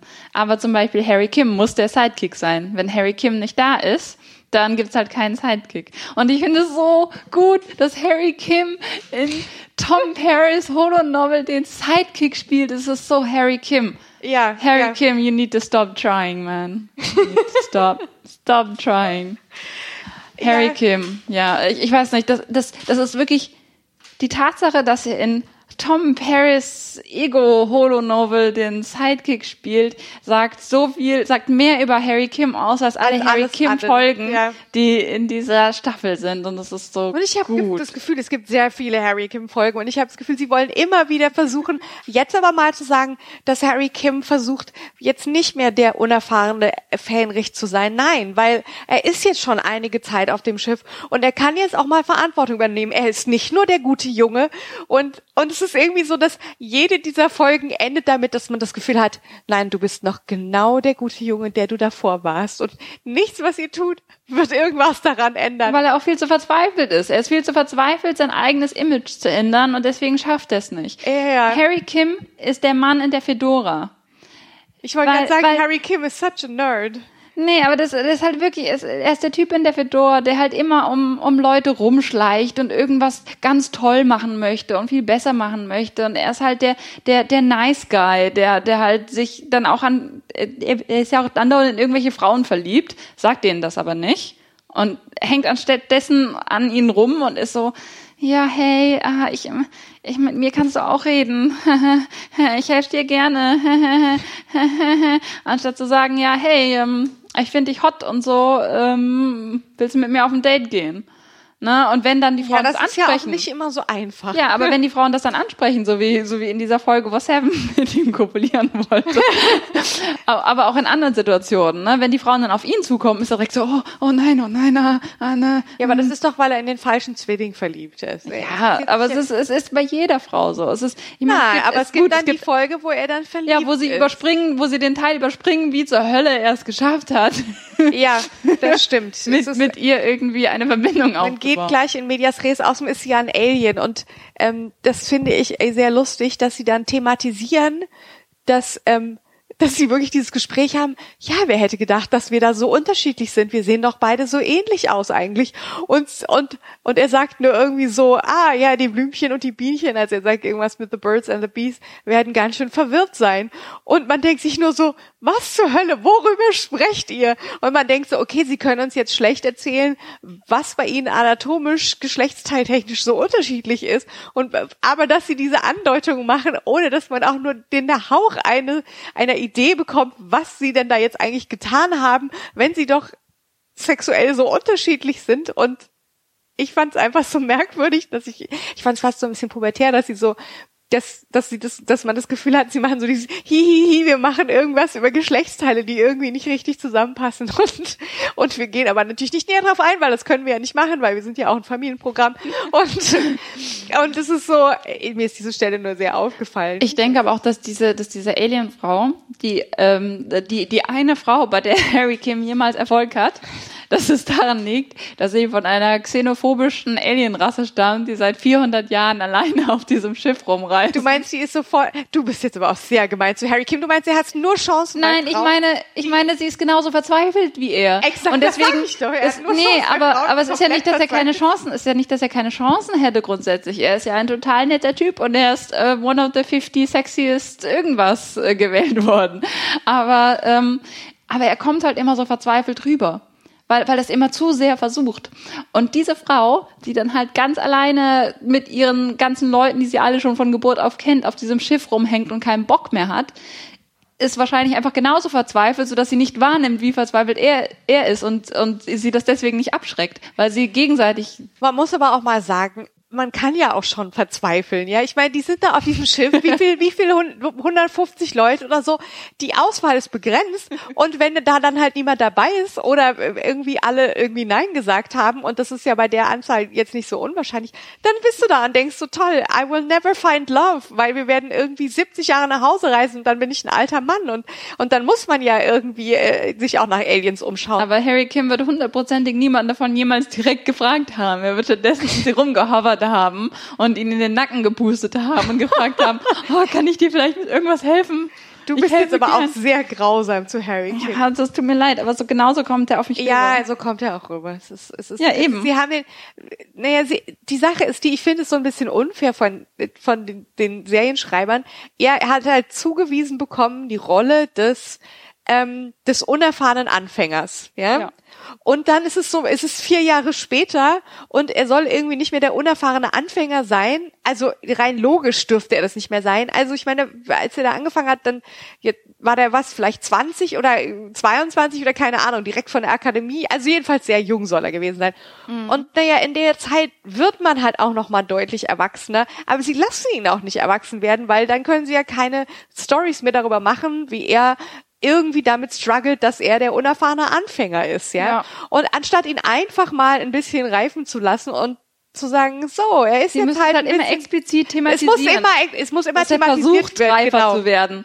Und dadurch, dass er dass er bewusst versucht, reifer zu werden, kann es ja nur scheitern. Exakt. Weil, es wirkt immer ja. unecht. Es, am Ende wirkt er irgendwie so so so ungelenk wie vorher. Und ähm, und dann äh, vergeht, glaube ich, auch keine Folge, in der Harry Kim im Mittelpunkt steht, dass Janeway ihm nicht sagt: Ich weiß noch genau, wie du damals auf meiner Brücke standest als unerfahrener Fähnrich direkt von der Akademie. Also ich meine, was schade ist, weil sie in der zweiten Staffel als diese komische äh, Anomalie über Voyager rübergefahren ist ne, und dann die ganzen Räume woanders waren und mhm. alles ganz verwabert war, sind die beiden zusammen durch so eine Jeffreys Tube gekrabbelt und äh, das war ja da, wo sie dann mit dem Ding in Kontakt gekommen ist und er sie zurücktragen musste. Mhm. Und davor hat sie ihm gesagt, ich bin total beeindruckt von dir, weil du hast dich in der kurzen Zeit, in der wir hier gestrandet sind, so weit entwickelt und das ist voll gut. Und ich finde, du bist halt einer, der, der halt wirklich das meiste aus seinem Potenzial bisher gemacht hat. Und, und hat ihn halt wirklich in den höchsten Tönen gelobt und ihm gesagt, wie, mhm. wie, wie beeindruckend sie das finden, wie gut er sich geschlagen hat. Ne? Und das ist halt alles verpufft, dieses ganze Potenzial. Weil er kam auf dieses Schiff mit unglaublich viel Potenzial und hat auch direkt total viel gemacht. Und jetzt sitzt er da nur rum und äh, muss der ewige Junge sein, so. Ja, und und verzweifelt auch ein bisschen an seinem eigenen Image und kommt damit nicht klar und äh, versucht viel zu offensiv da irgendwas dran zu machen, aber gleichzeitig ist er halt so verzweifelt, dass er Tom Perrys Sidekick in, ja. in ähm, hier Chaotica, Bride of Chaotica. Captain Proton ja. ist. Ja. Aber wir wollten eigentlich über Captain Proton reden, damit sind wir wieder da. Eigentlich wollten wir doch nur über, Cap über Janeway als Queen Arachnia in diesem heißen Kleid reden. Oh, aber das Beste an der ganzen Folge finde ich ja, der Punkt, wo Tom Paris erklären muss im Meetingraum, ja. Was da passiert ja. ist. Und der dann noch irgendwie versucht, das so zu verkaufen, so, ja, ich wollte das so researchen wegen dem 20. Jahrhundert. Und äh, wobei es halt eigentlich total klar ist, dass ich eigentlich nur dachte, haha, das ist witzig und ich nörde da jetzt ein bisschen rum mit. Ja. Und dann versucht das halt noch irgendwie als irgendwas Produktives zu verkaufen, diesen hanebüchenen Blödsinn, den er da. Es ist auch herrlich, wie, wie er sich dann windet, wenn er, wenn er ihr halt sagen muss, was ihre Rolle als Queen Arachnia sein wird und was sie und, und wie ihr, ihr sozusagen, was sie ihr Outfit sein wird und sie da drauf guckt und sie halt einfach nur so, man merkt einfach nur, sie findet es total albern und sie hat keinen Bock und sie ist nur so knirsch, Zähne knirsch und und wie sie auch total hart mit den Augen rollt. Ja. Das ist so schön. Das ist, das macht in der Tat sehr viel Spaß. Ja, aber ich, also wie gesagt, die, allein diese Szene im Meetingraum, wo er erstmal erklären muss, was passiert ist, finde ich so gut. Und dann ist es so von wegen, ja, sie, sie kämpfen gegen Dr. Chaoticas Dr. Co und dann, dann fragt irgendwer, ja, und sie kämpfen dann gegen die Gegner im Holodeck, ne? his army of evil, yes. und, und das ist nicht so gut, dass er halt dann, dann immer diese, diese verrückten Namen sagen muss. Ja, und, ich genau, glaube auch Tuvok macht irgendeinen tollen Spruch über den, den Death Ray, irgendwie so. So, ja. of course there's no such thing. Oder ich weiß es nicht mehr genau. Er sagt jedenfalls irgendwie, ja, ja, auf, auf seine Fall. sehr trockene Tuvok-Art. Ja. Und, und alle lachen ihn eigentlich total aus, so unterschwellig. Und er weiß das auch und er versucht das dann halt auch irgendwie so zu spinnen, dass er, dass er, äh, dass er ja auch das nur aus, mhm. aus ähm, historischen Gründen sich anguckt. Und, ähm, und das ist unglaublich witzig. Und dann ja. dieser Gang mit Janeway und, und Tom Paris, die dann zum Holodeck laufen oder wo auch immer sie gerade hinlaufen und er sie halt brieft darüber. Ja, ja die Szene genau. meinte ich, die ist herrlich. Genau, und sie halt wirklich auch einfach übelst die Augen rollt dabei. Es gibt auch ein ganz, ganz tolles GIF, wo, wo Janeway die Augen rollt und das wird oft, ähm, oft äh, wird gesagt, das ist so ein, GIF, wo Janeway, äh, dass das halt die andere Person, die sieht man halt nicht und es wird halt oft angenommen, dass sie ähm, auf irgendwas, was Chakoti gesagt hat, die Augen rollt, aber so rollt sie nur die Augen bei einem Tom Mann. Tom Paris. das ist Tom Paris. Ja. Ähm, und dann wird sie ähm, die Bride of Chaotica. Ja, das ist, das ist dann schon äh, eigentlich ziemlich lustig. Also ich meine, ich finde, es sieht so ein bisschen grotesk aus alles, aber aber es ist äh, ja, aber äh, eigentlich sind die die Szenen da, da drumherum fast noch besser. Ähm, und ich liebe es, wie peinlich es Tom Paris ist, dass er ein ein Holo-Novel spielt, in der solch eine Frauenrolle vorkommt und dass er dann seinen knallharten, super coolen Captain damit konfrontieren muss, dass sie dass er dass er eigentlich so ein bisschen diese ja diese diesen 40er Jahre 20. Jahrhundert Sexismus irgendwie doch da ganz lustig findet ja genau ironically ja, das stimmt. Ja. Das ist auch ganz schön, weil es dadurch ja so kontrastiert wird und so so deutlich gemacht wird. Ähm, ja. So, ähm, ich muss ich will ganz dringend noch über eine Folge sprechen, ich will noch über ein paar Folgen sprechen, aber ähm, ich werde jetzt, ich, ich habe keinen guten Übergang dahin. Das macht ja nicht. Die ist äh, nämlich ganz was anderes. Ich würde gerne über Gravity sprechen. Sexy Tuvok, ja. Sexy Tuvok. Und ich muss sagen, dass es, äh, ich muss sagen, dass es fast eine meiner Lieblingsfolgen war von der fünften Staffel. Ja, ich, ich war ein bisschen verwirrt, als ich sie geguckt habe, weil äh, mein Freund neben mir saß und sich die ganze Zeit und immer aufgeregter wurde darüber, dass sich Turok immer weiter ausgezogen hat. Und deswegen war es ein bisschen, ja, es, es war sehr verwirrend, weil, weil es war die, die erste Einstellung. Tuvok steht auf diesem Wüstenplaneten und steht da so mit seinem Starfleet, mit seiner Starfleet-Jacke und äh, mein Freund trägt so, ich will eine Actionfigur davon haben. und dann macht Tuvok Dinge und dann zieht Tuvok sich die Jacke aus und er so, nein, nein, nein, nicht die Jacke ausziehen hm. und dann wird, wird Tuvok im Laufe der Folge zieht sich immer weiter aus und immer weiter aus. Zuerst reißt sein Sweatshirt so ein bisschen. Oh, dann zieht Bruce er sich Willis Effekt. Ja, dann zieht er sich das Sweatshirt irgendwann aus. Und dann hat er noch dieses Star Trek Unterhemd an und das Unterhemd macht er irgendwann auch auf oder irgendwas. Es geht auf jeden Fall, verliert er im Prinzip in jeder Szene, in der er ist, langsam immer, immer mehr Kleidung, weil es ja so heiß auf diesem Planeten ist. Wieso ist mir das nicht aufgefallen? Das ist vielleicht, weil du die Folge, weil du zu sehr in der Story mit drin warst. Aber er verliert tatsächlich in jeder Einstellung. Du meinst, ich bin zu sehr in der Folge drin, damit ich nicht, ich weiß nicht, das scheint mir nicht über, überzeugend. Äh, ich, was ich so faszinierend fand, war, ähm, äh, ich finde, das war schön, weil sie sich Zeit gelassen haben für die Atmosphäre und alles, so dass das Ganze auch wie so ein Minifilm wirkte mhm. eigentlich. Und zwar ähm, haben sie da sicher voll äh, irgendwie, äh, also ich hatte das Gefühl, sie hatten wirklich sehr viel Freude dran, dieses ähm, das so anzulehnen, so von der Atmosphäre und allem an so postapokalyptische äh, Wasteland-Sci-Fi. Oh ja. Also total, da, da fallen mir so ein paar Filme ein, die da, also Mad Max wäre natürlich so ein bisschen in die ja. Richtung, ja.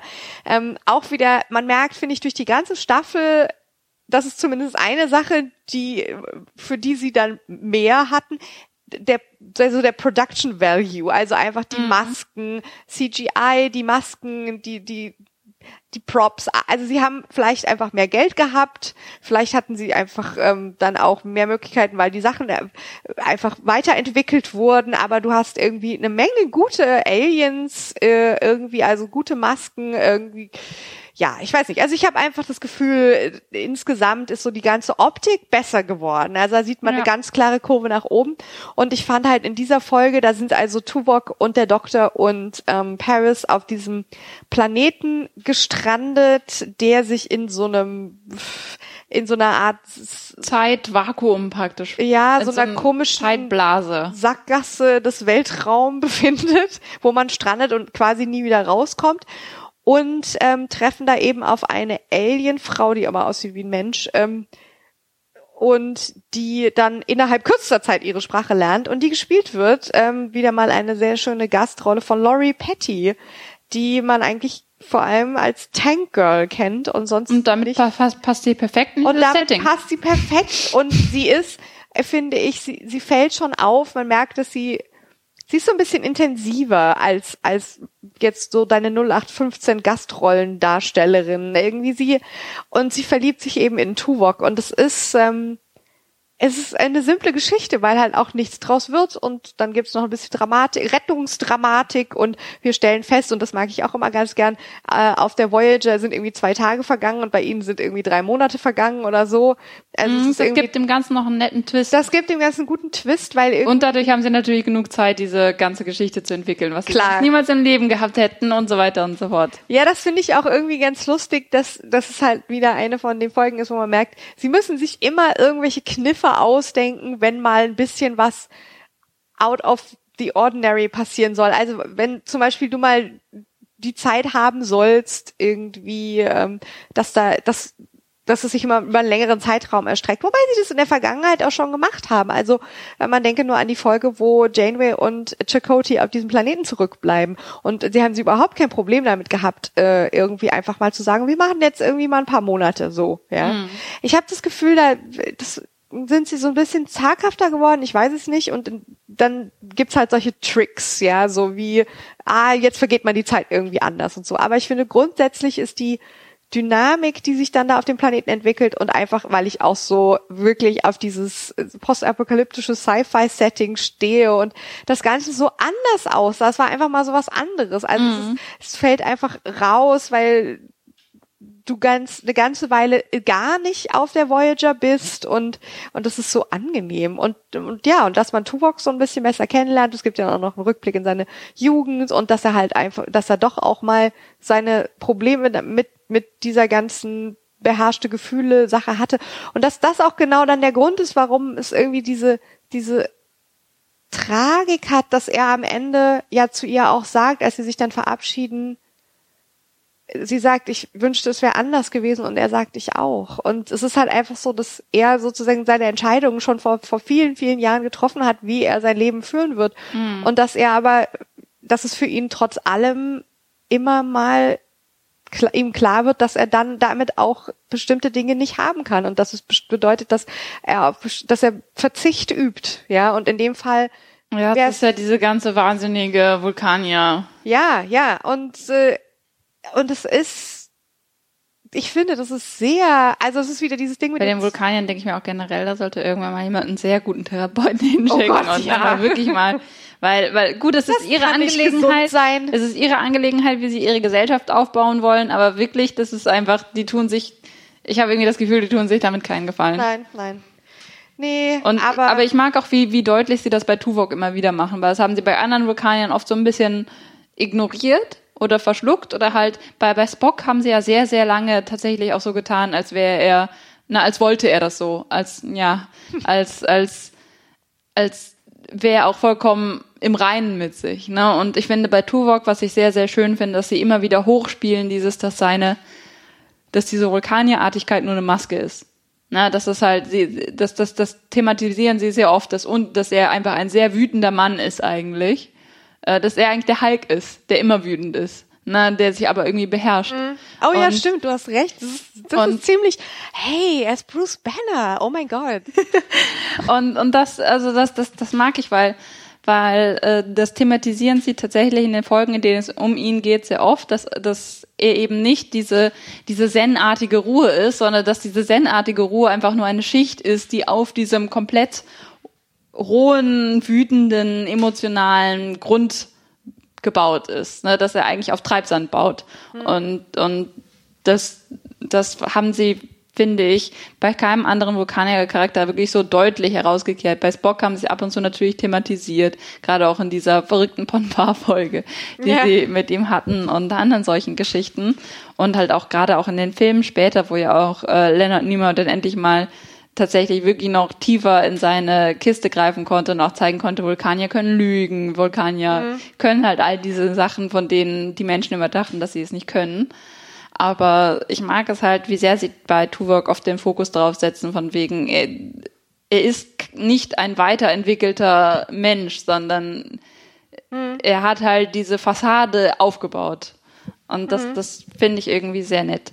Und das wird hier halt auch deutlich, dass es, er hat halt all diese Gefühle, die er eher dann am Ende ja auch teilt mit seinem Pseudo-Mindmeld, den er ihr dann. Oh ja, und dann auftritt. stimmt, und dann, dann da sagt sie ja, sie versteht. Genau. Ah, ich liebe auch, wie viel, wie viel äh, Tuvok alle immer Mindmelden. Ja, also auch wirklich so. Mindmeld, Mindmeld, Mindmeld. Also irgendwie, ähm, ja. I propose a Mindmeld. ich glaube, er You don't say, auf. ja. Ich glaube, er mag das. Ja, offensichtlich. Ähm, zum Thema äh, bekannte Muster, äh, wie mal irgendwie konse Dinge konsequent äh, äh, Konsequenzen haben, äh, wollte ich noch kurz die Folge Course Oblivion ansprechen. Die, die finde ich tatsächlich nice. Ich finde die auch nice. Es gibt was, was ich daran sehr schlimm kritisieren muss, aber ich finde sie nice, ähm, weil man erstmal total in die Irre geführt wird. Also wir sehen die Hochzeit von ähm, Tom Paris und Belana und man denkt sich so, oh, okay, das kam jetzt irgendwie so out of the blue. Ich dachte vielleicht, dass sie noch mal, dass es noch irgendwie sowas wie einen Antrag geben würde oder irgendwas, aber es passiert einfach und man ist so, ah, okay, wie schön. Und dann relativ schnell wird klar, hier stimmt irgendwas nicht. Also das Schiff irgendwie verliert seine Form und äh, finde ich das auch sehr spannend gemacht, dass du ja. halt einen Reis da wobbeln siehst das und dir denkst von wegen super. Und aber erstmal eine Weile lang nichts passiert, weil niemand das merkt. Mhm, und du mhm. bist so nein, nein, da ist irgendwas falsch. Was ist der falsch? Ja, ja. Reis ist. Und ja. dann erfahren wir eben, das ist überhaupt nicht die Voyager. Ich war dann erstmal sehr verwirrt, sondern es sind die äh, mimetischen Klone, Mimit, nee, wie heißt das? Ach, egal. Also die Schleimmonster, die sie auf diesem einen Planeten gefunden haben, den wir in der letzten Folge sehr schnell abgehandelt haben, weil wir es nicht interessant fanden. Genau, also das war ein Demon Class Planet, auf dem dann so eine komische Silberflüssigkeit war, die offensichtlich, sobald sie irgendwie genetisches Material berührt, das klont und dann hat sie, äh, haben sie denen das Genmaterial der ganzen Voyager gegeben und dann verlassen sie den Planeten, während dann irgendwie so auf dem Planeten die ganze Voyager-Besatzung einmal geklont dasteht und wegen Tschüss.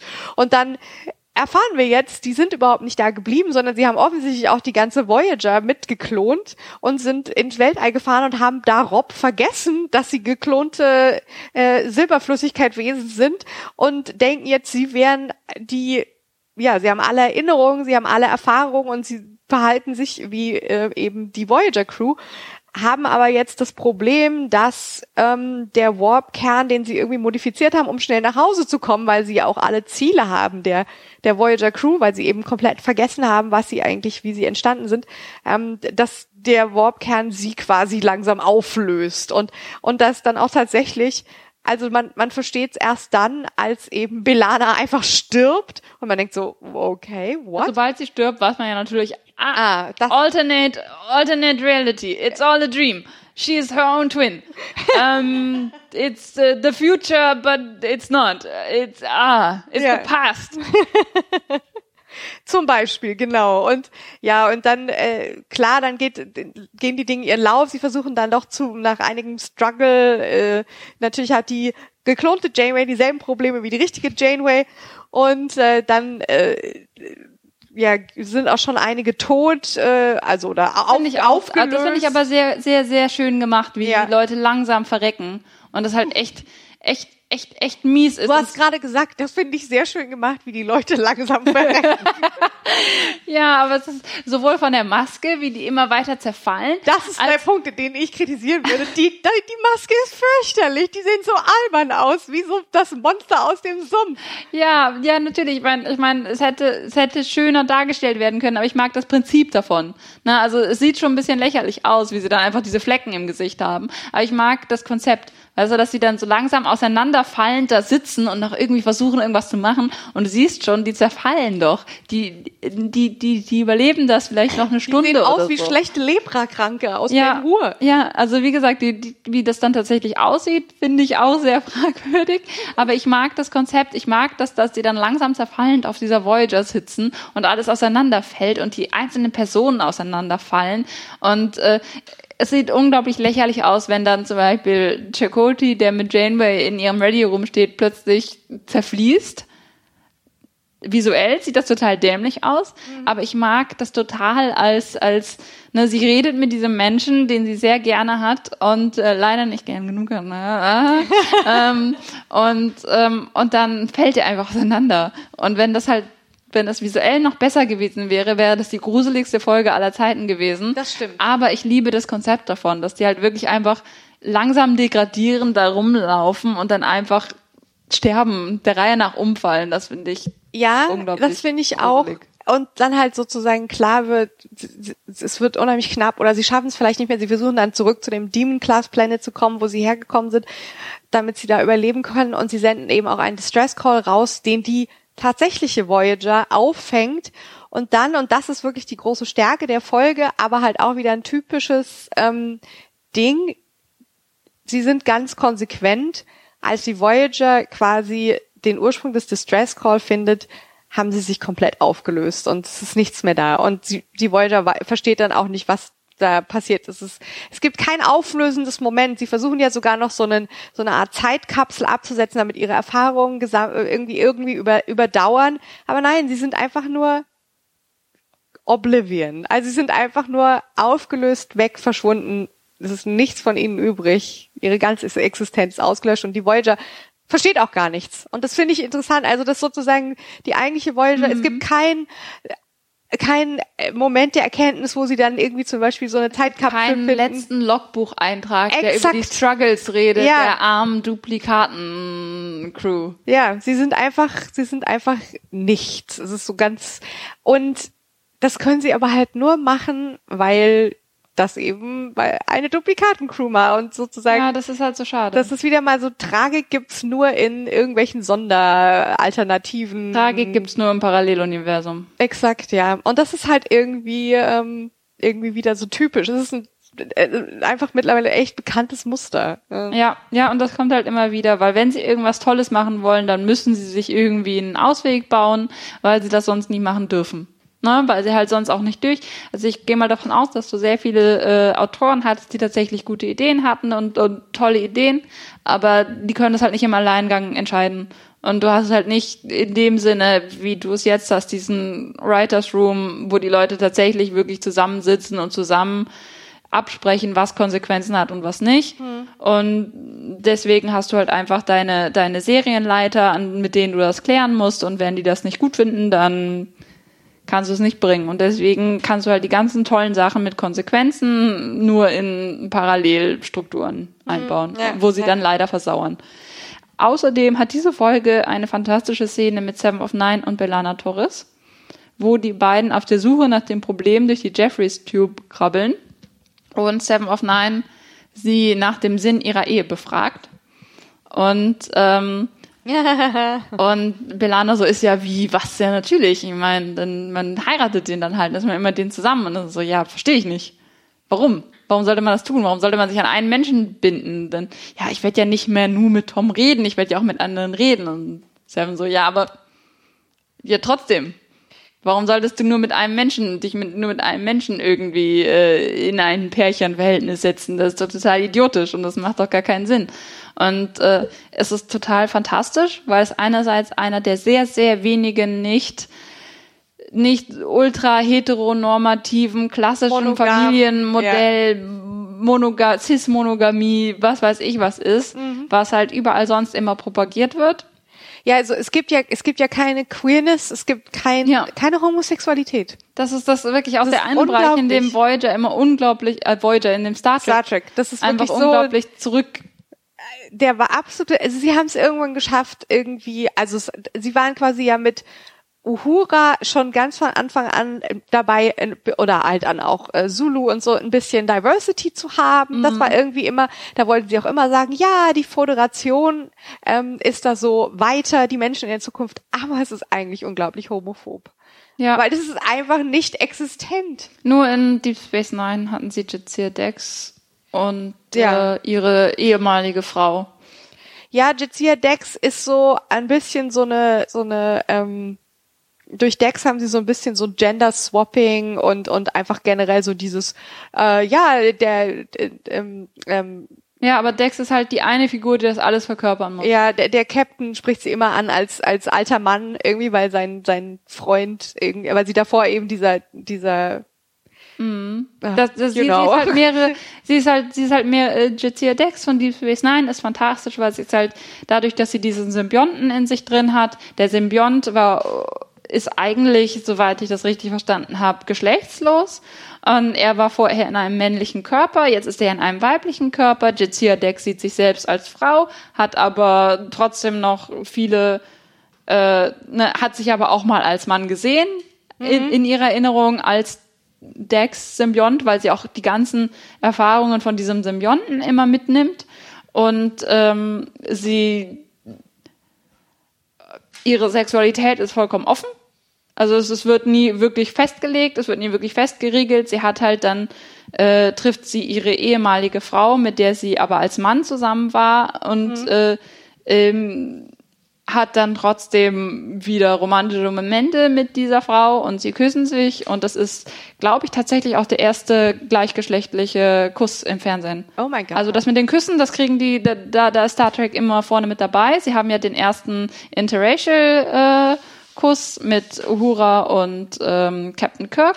Und sie haben den ersten, soweit ich weiß, ist tatsächlich der erste gleichgeschlechtliche Kuss zwischen zwei Frauen in Fiction natürlich. Ernsthaft? Ich glaube ja. Ich glaube, es, es war tatsächlich der erste. Es war ja noch 92, aber ich bin mir nicht sicher. Ähm, Im Fernsehen, nicht im Film oder so, mhm. aber ähm, äh, auf jeden Fall war, war, war er zu der Zeit, zu der er lief, tatsächlich noch relativ revolutionär, aber danach haben sie das nie wieder aufgegriffen, das Thema. Und auch in, im Rest von Deep Space Nine, in den Filmen und in Voyager ist das Ganze mit Sexualität wird vollkommen unter den Tisch gefallen. Außer mhm. dieser einen Szene in Paralleluniversum Seven of Nine, die halt einfach nur ein Duplikat ist, die dann sagt, ja, das sehe ich nicht ein was ist denn der Sinn von Monogamie? Das ist doch total idiotisch. Ja, ja, ich habe auch das Zitat jetzt wieder gefunden. I fail to see the benefit in monogamous relationships. Ja. Also ich, äh, ja, ich äh, ja. sehe nicht, was da der Sinn sein soll, so. Was ich unglaublich toll finde. Und dann, dann ist sie aber nur ein Duplikat und der echten Seven of Nine drücken sie dann wieder schön so diese monogame Hetero-Beziehung auf, in dem Someone to ihr, watch over me. Genau, yeah. Dating Lessons geben, wo der Doktor ihr auch die heteronormativste Dating Lessons aller Zeiten gibt. Das ihr ist sagt, unglaublich, dass, ja. dass ihr most probable äh, Companion ein Human Male sein wird auf diesem Schiff und sie dann auch nur aus den Männern sich verschiedene, sich, sich potenzielle Partner heraussucht und es von, von vornherein auch, und er ihr auch aufdrückt, dass sie natürlich ähm, ne, auf Dates gehen muss und, ähm, und monogame Beziehungen pflegen muss und äh, sie einfach kom komplett darin sozialisiert, wie sie gefälligst eine Beziehung zu führen hat. Ja, und das ist auch wirklich, dass man da, es wird von vornherein davon ausgegangen, dass sie sich für Männer zu interessieren, also dass sie sich für Männer interessieren wird, weil es ist ja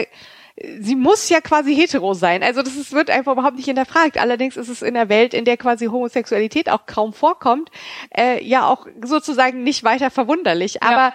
aber, aber, trotz das, das, allem. Das drückt es, es nochmal dir ins Gesicht, dass, dass sie das, ne, dass es einfach keine. Ja, wo man dann halt wirklich so denkt, so wirklich denkt, ist es, kann es denn wirklich sein, dass, ähm, dass sich die Menschheit so weiterentwickelt hat, weißt du, im 24. Jahrhundert nach und keine Krankheit und keine Kriminalität und wir fliegen durch den Weltraum mit ganz vielen Spezies und wir sind so Erforscher und, und Entdecker und ähm, aber gleichzeitig ist der irgendwie der Dating-Advice, den es irgendwie gibt, ist echt so zweite Hälfte des 20. Jahrhunderts äh, cis-heteronormativ. Ja, vielleicht, vielleicht war das die Lösung, eigentlich das die Lösung aller Absolut. Ja, stimmt, du hast wahrscheinlich recht. Aber das ist. Die Gay Conspiracy is true. Oh, oh, oh. Nein, jedenfalls, das finde ich sehr traurig. Ich finde es aber sehr, sehr witzig, wie sie am Anfang von diesem Someone to Watch Over Me äh, Tom Paris und Belana Torres stalkt und, und sich Notizen aufschreibt, wie ihre Beziehung funktioniert. Und dann auch so Sachen aufschreibt, Sexual Relations Resume. Und dann Belana das natürlich merkt, dass sie die stalkt oh, und ja, sagt, das ist herrlich. How the hell do you know when we're having sexual relations? und dann sagt sie, das gesamte neunte Deck weiß, wenn ihr sexual relations habt. Das ist herrlich.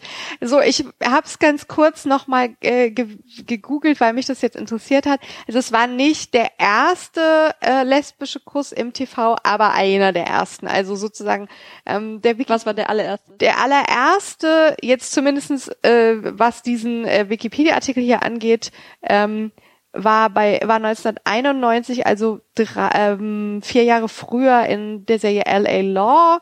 Dann gab es einen in Picket Fences, einen in Roseanne, dann noch einen, das sagt mir nix, und dann kam die Space Nine. Also es waren nicht viele, muss man sagen. Sie waren da tatsächlich relativ früh dabei. Und das heißt, sie hatten erst 95, 96 die Folge. Ich dachte irgendwie, 95, wären, ja. Hm, dachte, sie wäre ein bisschen früher gewesen, auch in den früheren Staffeln. Gut.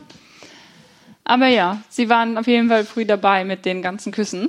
Ja. Aber weiter, weiter, es wurde nur geknutscht, weiter ging nicht. Ja, und vor allem ist es ja auch wirklich, ja, es ist halt eine Folge in einer von vier Star Trek Serien, okay. Ich lege jetzt nicht meine Hand ins Feuer, was sonst noch so war, aber grundsätzlich ist das keine Sache, die irgendwie wirklich im Star Trek Universum viel, ja. viel Platz hat. Leider. Ja, ja, das ist echt ein Versäumnis. Ähm, und ja, da, da haben sie, da haben sie echt so einen merkwürdigen, ähm, so einen merkwürdigen blinden Fleck. Ja, vor allen Dingen wirken die auch unglaublich antiquiert dadurch, ne? Ja, weil, total. Weil du hast diese vielen Arten und Weisen, in die sie versucht haben, Pioniere zu sein und in diesem Bereich fallen sie einfach vollkommen mhm. ins Leere. Ja. Ich meine, das Einzige, also was daran natürlich schön ist, dass Seven of Nine grundsätzlich ähm, dass es immer irgendwie viel Spaß macht, diese, diese ungelenken Versuch von ihr zu sehen, irgendwie sich da diesem Bild anzupassen und ähm, und äh, wie sie es gleichzeitig aber auch nicht so richtig versteht und ähm, das mit ihrer ganz eigenen Art betrachtet und das macht einfach unheimlich viel Spaß und insofern ja. macht diese Folge schon auch sehr viel Spaß. Ja, also ähm, Spaß gemacht hat es schon, aber es ist halt ein bisschen traurig, vor allen Dingen, wenn man dann vorher diese Folge hatte mit dem ja. mit mit dem Duplikat Seven, die halt einfach allein die Vorstellung von sowas komplett wegwischt. Ja, ja. Und auch schade fand ich, dass der Doktor, ne? Der Doktor ist ein Hologramm, er ist einfach nur ein Programm und selbst er ist heterosexuell. Ja gut, aber er ist ja programmiert worden von jemandem. Da kann man auch sagen, okay, er ist vielleicht, er wurde, ihm wurde das klar aufgedrückt, weil jemand mit bestimmten Werten ihn ich weiß nicht, ob, ob, das, ob das alles einprogrammiert wurde. Das ist dann, da muss man sich ja auch Gedanken machen, wenn das ja. in ein medizinisches Notfall-Holoprogramm einprogrammiert wird. Aber ähm, ja, wenn ich mich richtig erinnere, hatte er diese Beziehung mit dieser Phage. Ähm, Frau, mit dieser Vidian-Frau und da hat er seine Romantic Subroutines äh, entwickelt. Ja, ja. Irgendwann in der zweiten Staffel. Ja. Ähm, ja. Tja. Sollen wir dann noch kurz die Folge streifen, in der Janeway knutscht? Natürlich. ja, ich habe hier verschiedene Notizen mit, ähm, mit Sexy People. Ah. Ich habe äh, Chakoti Sexy with Alien in dieser furchtbaren äh, Kalter Krieg äh, Species 847 ja. ähm, 2 Folge. Ich habe, die aber irgendwie so ein bisschen lustig ist in The ja, Flash. Aber ja, ja, weißt du, dass Robert Beltran gesagt hat, dass das eine seiner Lieblingsepisoden war von Voyager? Ich kann mir vorstellen, dass er sehr viel Spaß hatte, die zu machen, weil er endlich mal mehr machen durfte. Ja, ich finde Chakotay da viel zu wenig machen. Ich finde, der steht zu selten im Mittelpunkt. Gut, er hat in der Staffel noch eine Folge, aber das ist diese komische Box-Folge, wo ich echt nur so dachte, what is your point? Hä, was soll das? Sie sind im Chaotic Space und, und er soll irgendwie, äh, keine Ahnung. Ja, wobei ich die Folge Folge aus einem Grund gut fand, und zwar, weil sie, weil sie diesen, dieses Vertrauensding wiederbringen.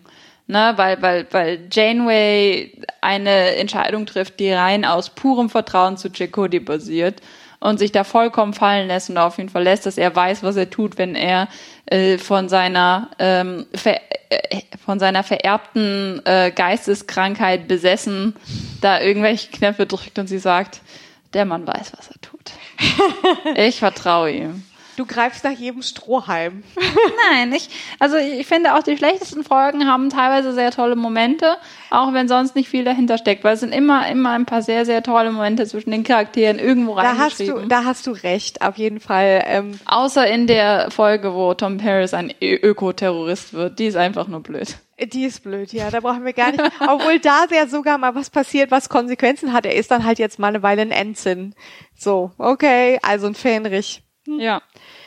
Na gut, ja, aber nein, wir müssen nicht über Ökoterroristen äh, Tom Paris sprechen, auch wenn es mich sehr irritiert hat, dass der Alien, mit dem er da konspiriert, gespielt wird von dem Schauspieler äh, des Stanford in Sex and the City. Aber ich weiß nicht, wie groß die Zielgruppenüberschneidung ist, die, ähm, die, von, die unseren Podcast hören und Sex and the City so gut kennen wie ich. Insofern, hm, egal, ich habe es erwähnt. Zielgruppe du.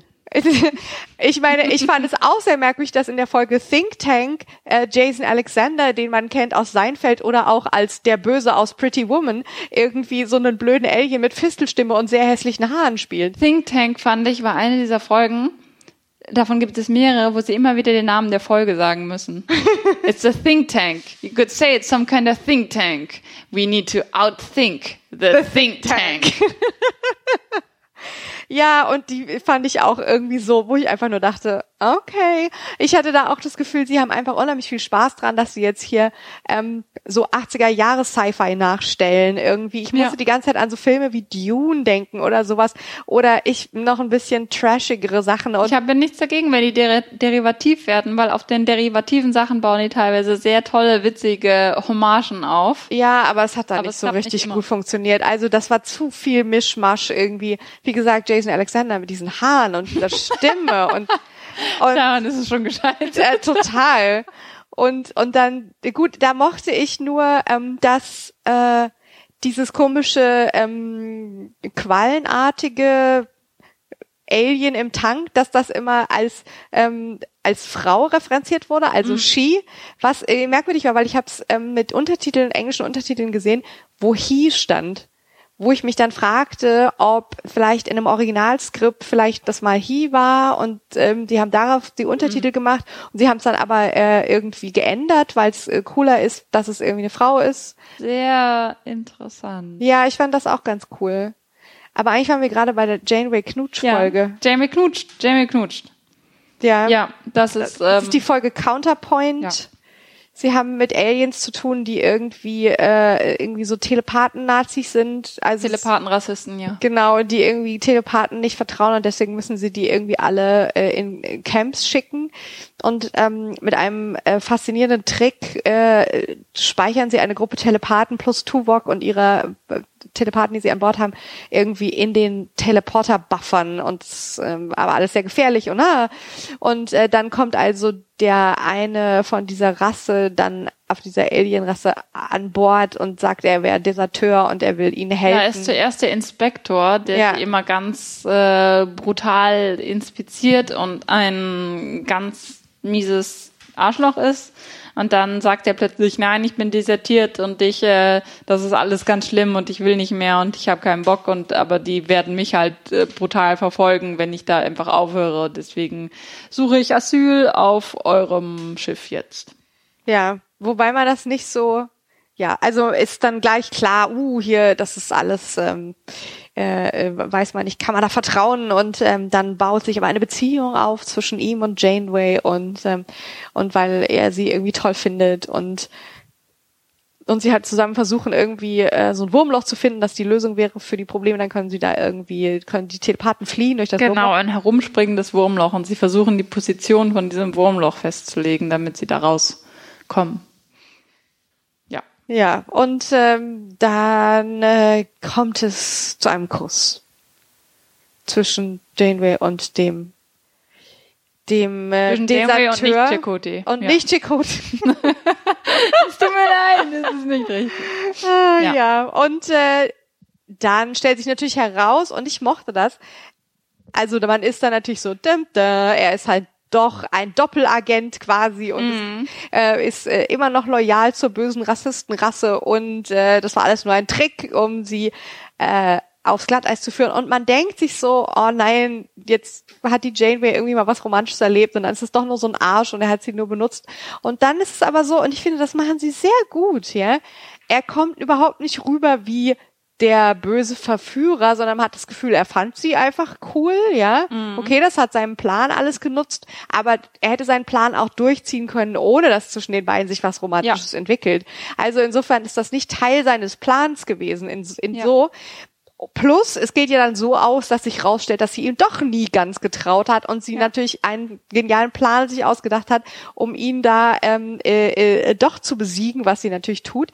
Und dass man dann das Gefühl hat, sie ist zwar einerseits sozusagen da was eingegangen und hat vertraut und hat ähm, sozusagen sich auf ihn eingelassen, aber sie ist nicht die Dumme. Sie ist ja. auch kein bisschen die Dumme, die steht, fand, weil das sonst das, immer so das ist. Das ist immer so exakt die Frau, die sich auf den den sozusagen den Verführer einlässt und dann am Ende stellt sich raus, er hat sie hinters Licht geführt.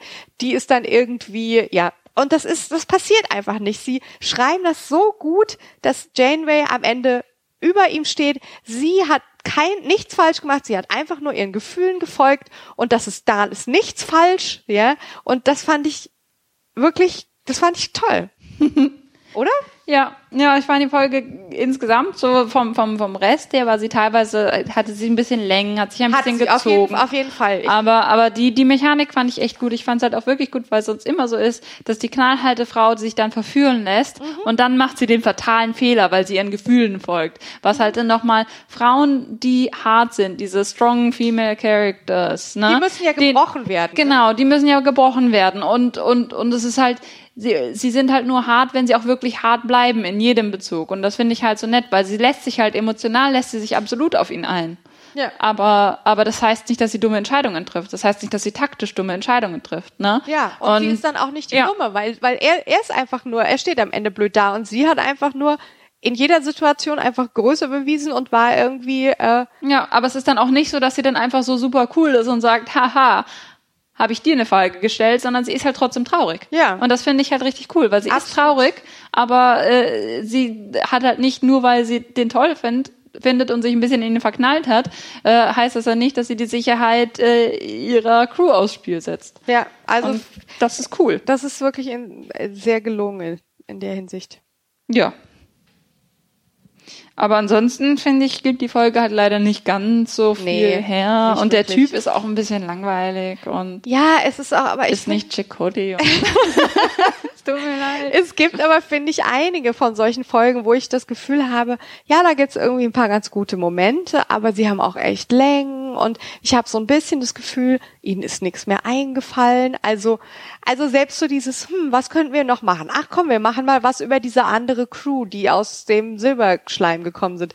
Ah, und was können wir, wir könnten noch mal was aus der Vergangenheit erzählen. Wir erzählen mal was über die Vorfahren von äh, ja. Und dann kommt diese komische Geschichte äh, über über das irgendwie das Silvester 99 2000 was natürlich auch was natürlich auch lustig ist weil diese Folge ist 99 gedreht und das Thema war damals in aller Munde. Und dann ja. fragst du dich warum sollte sich die Vorfahrin von Janeway in diesen langweiligen Bücherfritzen verliebt oh, haben? der auch unglaublich unsympathisch der unglaublich unsympathisch ist und nicht mal irgendwie wenigstens total weiß ich nicht, sexy Hot. oder irgendwas. und dann, und dann denkt man sich, der ist doch viel zu alt für die und außerdem kennen die sich vier Tage und jetzt sind sie schon so entschieden irgendwie, ähm, dass sie zusammenbleiben wollen, dass irgendwie er eine Entscheidung, die er über Monate aufrechterhalten. Sie darf sich nicht mal, sie darf sich nie mal, also ich hätte es schön gefunden, dass wenn sie schon in ihrem alter Ego, ihrem historischen Selbst da irgendwelche sexy Adventures hat, dass es dann wenigstens irgendwie ein bisschen hotter ist, aber das ist. ja, und dann ist es außerdem irgendwie, sie kennen sich, die, diese, die kennen sich dann vier Tage, also es ist einfach, es wird eine Geschichte aus der Vergangenheit erzählt von einer Vorfahrin von Janeway und das spielt am Vorabend quasi von dem Silvester 99 2000. Nee, dem Silvester 2000. 2000, 2001. 2001 weil das das wahre Millennium. Ja, natürlich, du hast recht, das habe ich ähm, vergeigt. Ähm, nein, das nur weil sie da auch davon sprechen, so, ha, der Millennium Bug und bla bla und so. Ähm, was auch ganz lustig ist, weil die Folge 99 rauskam und sie sozusagen in der Folge schon gesagt haben, dass der Millennium Bug nichts auslösen wird. Und tatsächlich war es ja so. Ja. Das haben sie schon vorausgesagt quasi. Ja. Aber das dann sozusagen im Prinzip, was sie ja thematisieren wollen, ist so ein bisschen, wie Geschichte irgendwie verzerrt wird über die Jahrhunderte, wie man vielleicht Leute, also Dinge anders weitergibt, wenn man Leute in einem bestimmten Licht sehen will und es ist ja aber dann so doppelt ironisch, weil sie einerseits denkt, oh, meine Vorfahren war vielleicht doch nicht so cool, wie ich dachte, aber natürlich kriegt sie dann nochmal irgendwie die schlaue Lesson, dass das gar nicht wichtig ist, weil es geht ja nur, es ist ja nur wichtig, was sie für sie bedeutet hat.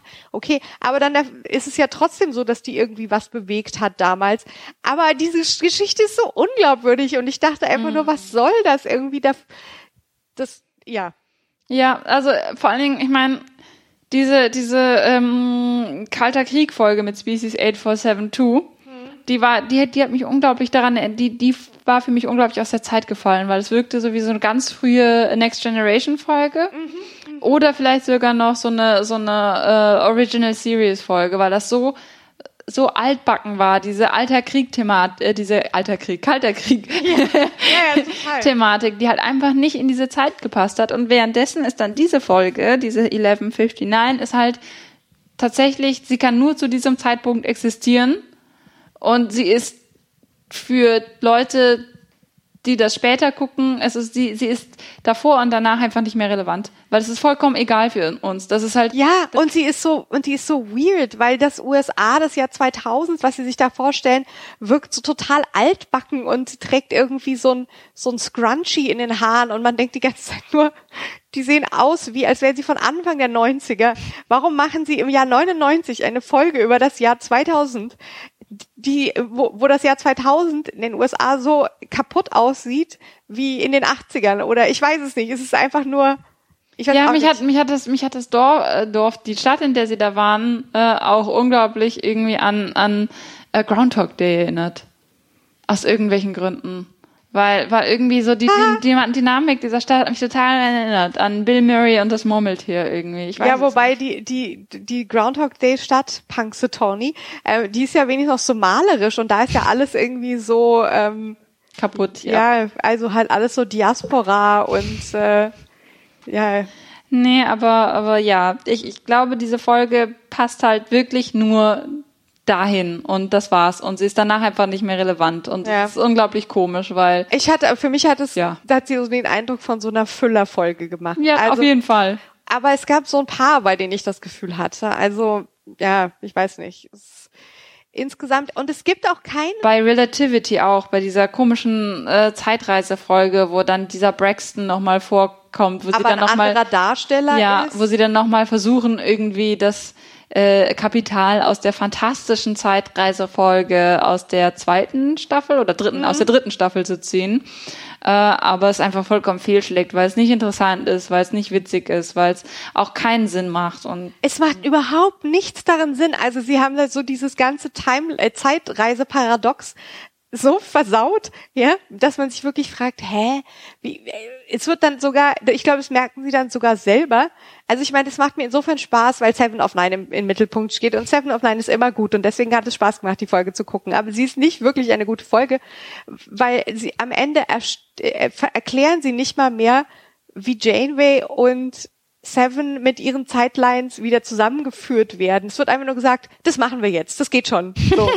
und dann ist es es wird einfach nicht gezeigt und es wird auch nicht gezeigt, an was sie sich erinnern können oder an was nicht und und es ist wirklich, dass sie selber immer so sagen, oh, das ist so so schlimm Zeitreisen, das das verändert so viel und und Janeway macht irgendwie dauernd äh, nur irgendwelche temporären Unfälle und dann machen sie so eine Folge, in der wirklich alles drunter und drüber geht, ja, ähm, und nichts ja. wirklich Sinn macht. Ja, es ist das, das war sehr trashig.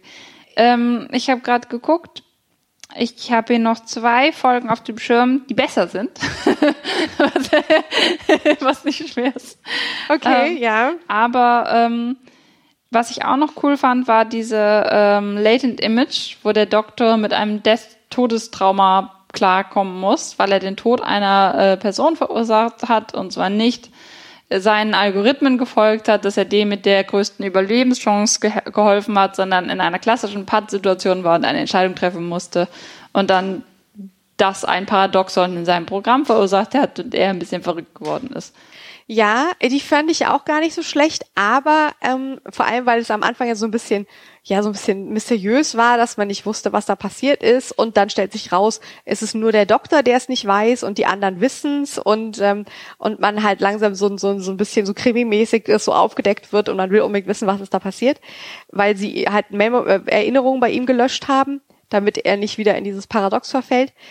Aber was mich daran so ein bisschen gestört hat, also erstmal ist es gab mehrere Momente in der fünften Staffel und da passt das auch gut rein, wo sie so ethische Struggles, also so, so ethische Fragen äh, behandeln wollten. Mm. Und in der Folge funktioniert das sogar noch ganz gut, weil die, weil es keine in dem Sinne große ethische Frage ist. Für ihn ist es eine große, ja.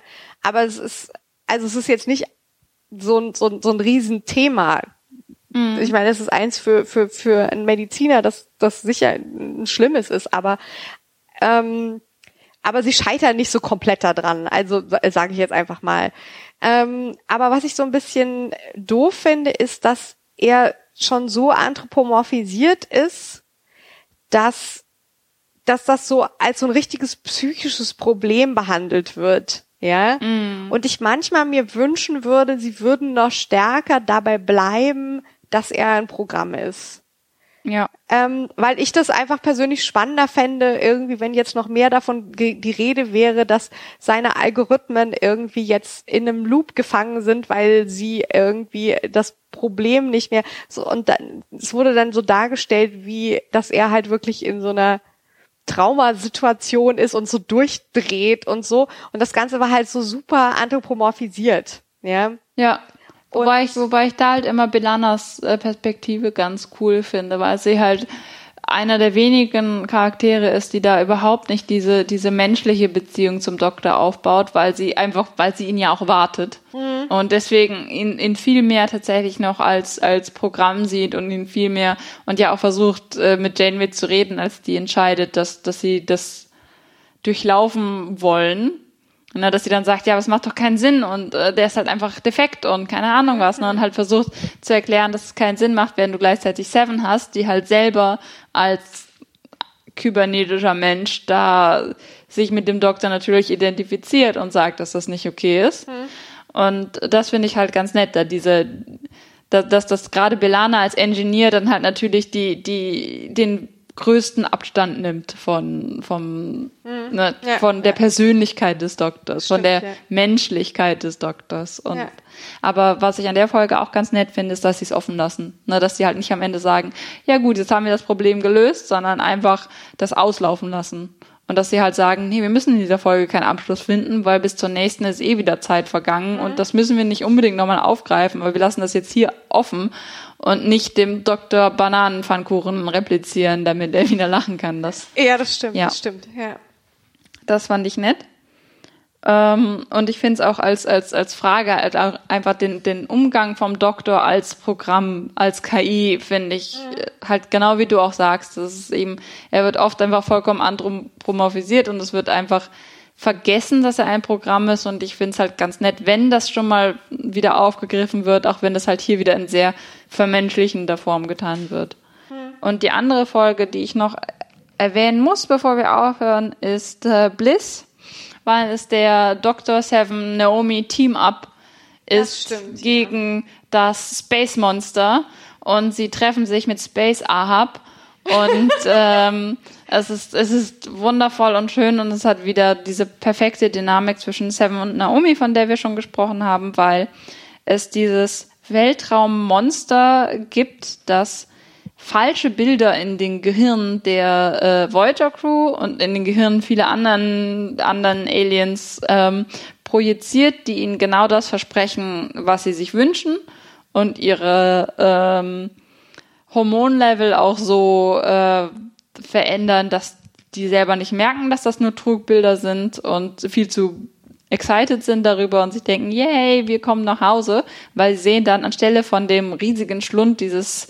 Weltraummonsters sehen sie ein Wurmloch, das sie zurück zur Erde bringt. Und Nur Seven of Nine, Naomi Wildman und der Doktor sind davon nicht äh, betroffen, weil der Doktor ein Programm ist, weil Seven of Nine und Naomi keine Verbindung haben zu dieser Vision, die da gebaut wird. Dass wir ja, können, weil, sie, weil sie einfach auch nicht unbedingt zur Erde wollen. Genau, oder? weil sie, weil sie nicht, weil sie keine Erinnerungen haben an die Erde mhm. und was das sein soll, weil sie auch beide Space Babies sind. Ja.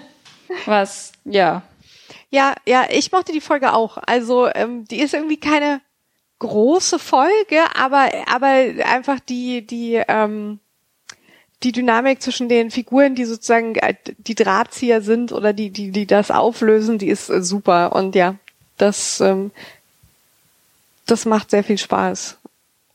Und ich mochte sehr gerne, wie ähm, diese Situation, in der Seven sich dann befindet, dass niemand ihr glaubt und und äh, und sie immer mehr suspekt wird und und dann irgendwann ähm, sie also sozusagen, weil das Monster halt äh, sich dagegen wehren will, dass ähm, dass jemand ihm sozusagen draufkommen könnte, äh, pflanzt es eben dann weiter äh, irgendwie Eindrücke ein in die Crew, dass sie irgendwie äh, äh, Seven stoppen wollen. Und das ist halt einfach, finde ich, dieser, dieser Moment, dass auf einmal du gegen alle stehst, weil offensichtlich mm. niemand mehr richtig weil bei alle Gehirn weil, waschen. weil ja. niemand mehr bei Trost ist und das ist unheimlich schön gemacht und ja, die Folge fand ich auch sehr gut.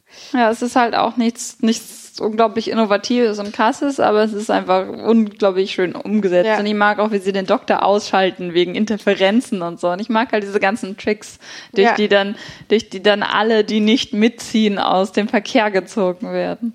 Ja, Space Ahab, ja, das ist super. ähm, ich finde es ganz bezeichnend. Wir sind äh, jetzt schon wieder äh, über unserer magischen Marke von zwei Stunden ähm, und werden jetzt auch mal demnächst äh, zum Ende kommen müssen. Wir haben aber eigentlich auch fast alles durchgesprochen oder sehr viele jedenfalls. Ich finde es ähm, sehr bezeichnend, dass wir, also für die fünfte Staffel, dass wir sehr über sehr viele Einzelfolgen gesprochen haben und da so hin und her gesprungen sind, eben weil es auch keinen durchgängigen Handlungsbogen gibt. Irgendwie, ich finde, es gibt so ein paar Motive, die sich so durchziehen irgendwie, die aber leider bei manchen Figuren nicht mehr neu sind. Ja, also mhm. was wir zu Harry Kim gesagt haben, irgendwie. Harry Kim, Harry Kim auf der Nachtschicht. Ja, genau. In einem Raumschiff im Weltraum, wo es die Nachtschicht gibt und niemand ist da und. Naja, weil die anderen dann schlafen, aber gut. Ja, das ähm, keinen Sinn es ist ein bisschen, ja. Aber äh, dass irgendwie Harry Kim versucht nicht mehr der, der unerfahrene Fähnrich zu sein, dass Tom Paris irgendwie ähm, zwar irgendwie wieder äh, mal im Knast landet, aber er ist jetzt besserer Mensch geworden und so, dass Bilana Anger Management Issue hat irgendwie.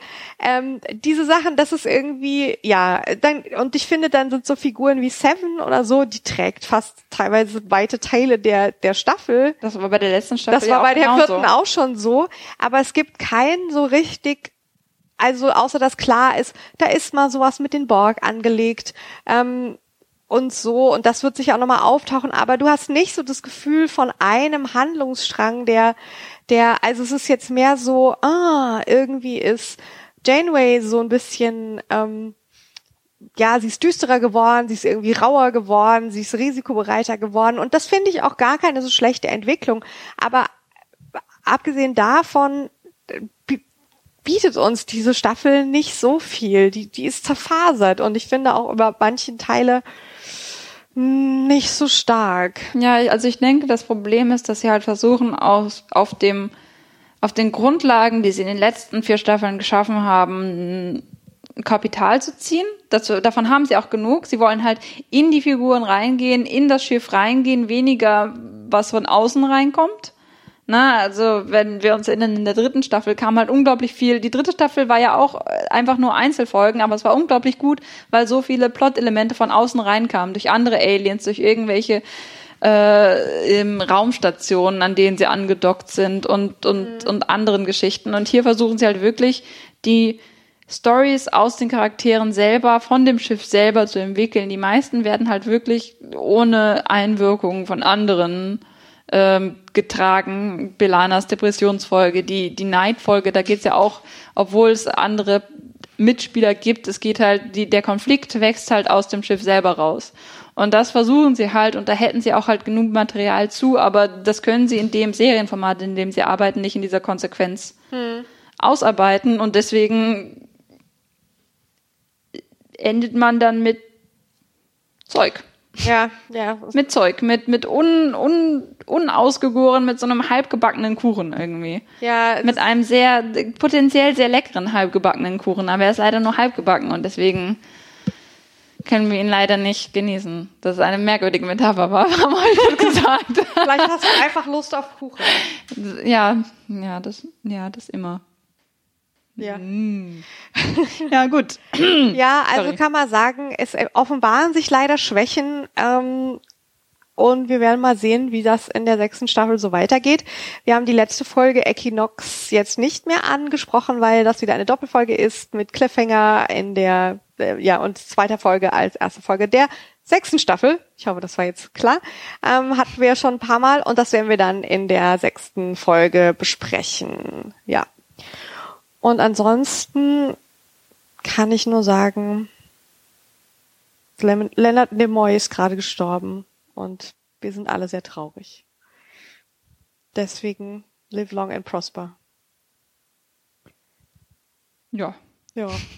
Macht es gut. Ich hoffe, ihr hattet Spaß beim Zuhören und bis zum nächsten Mal. Tschüss.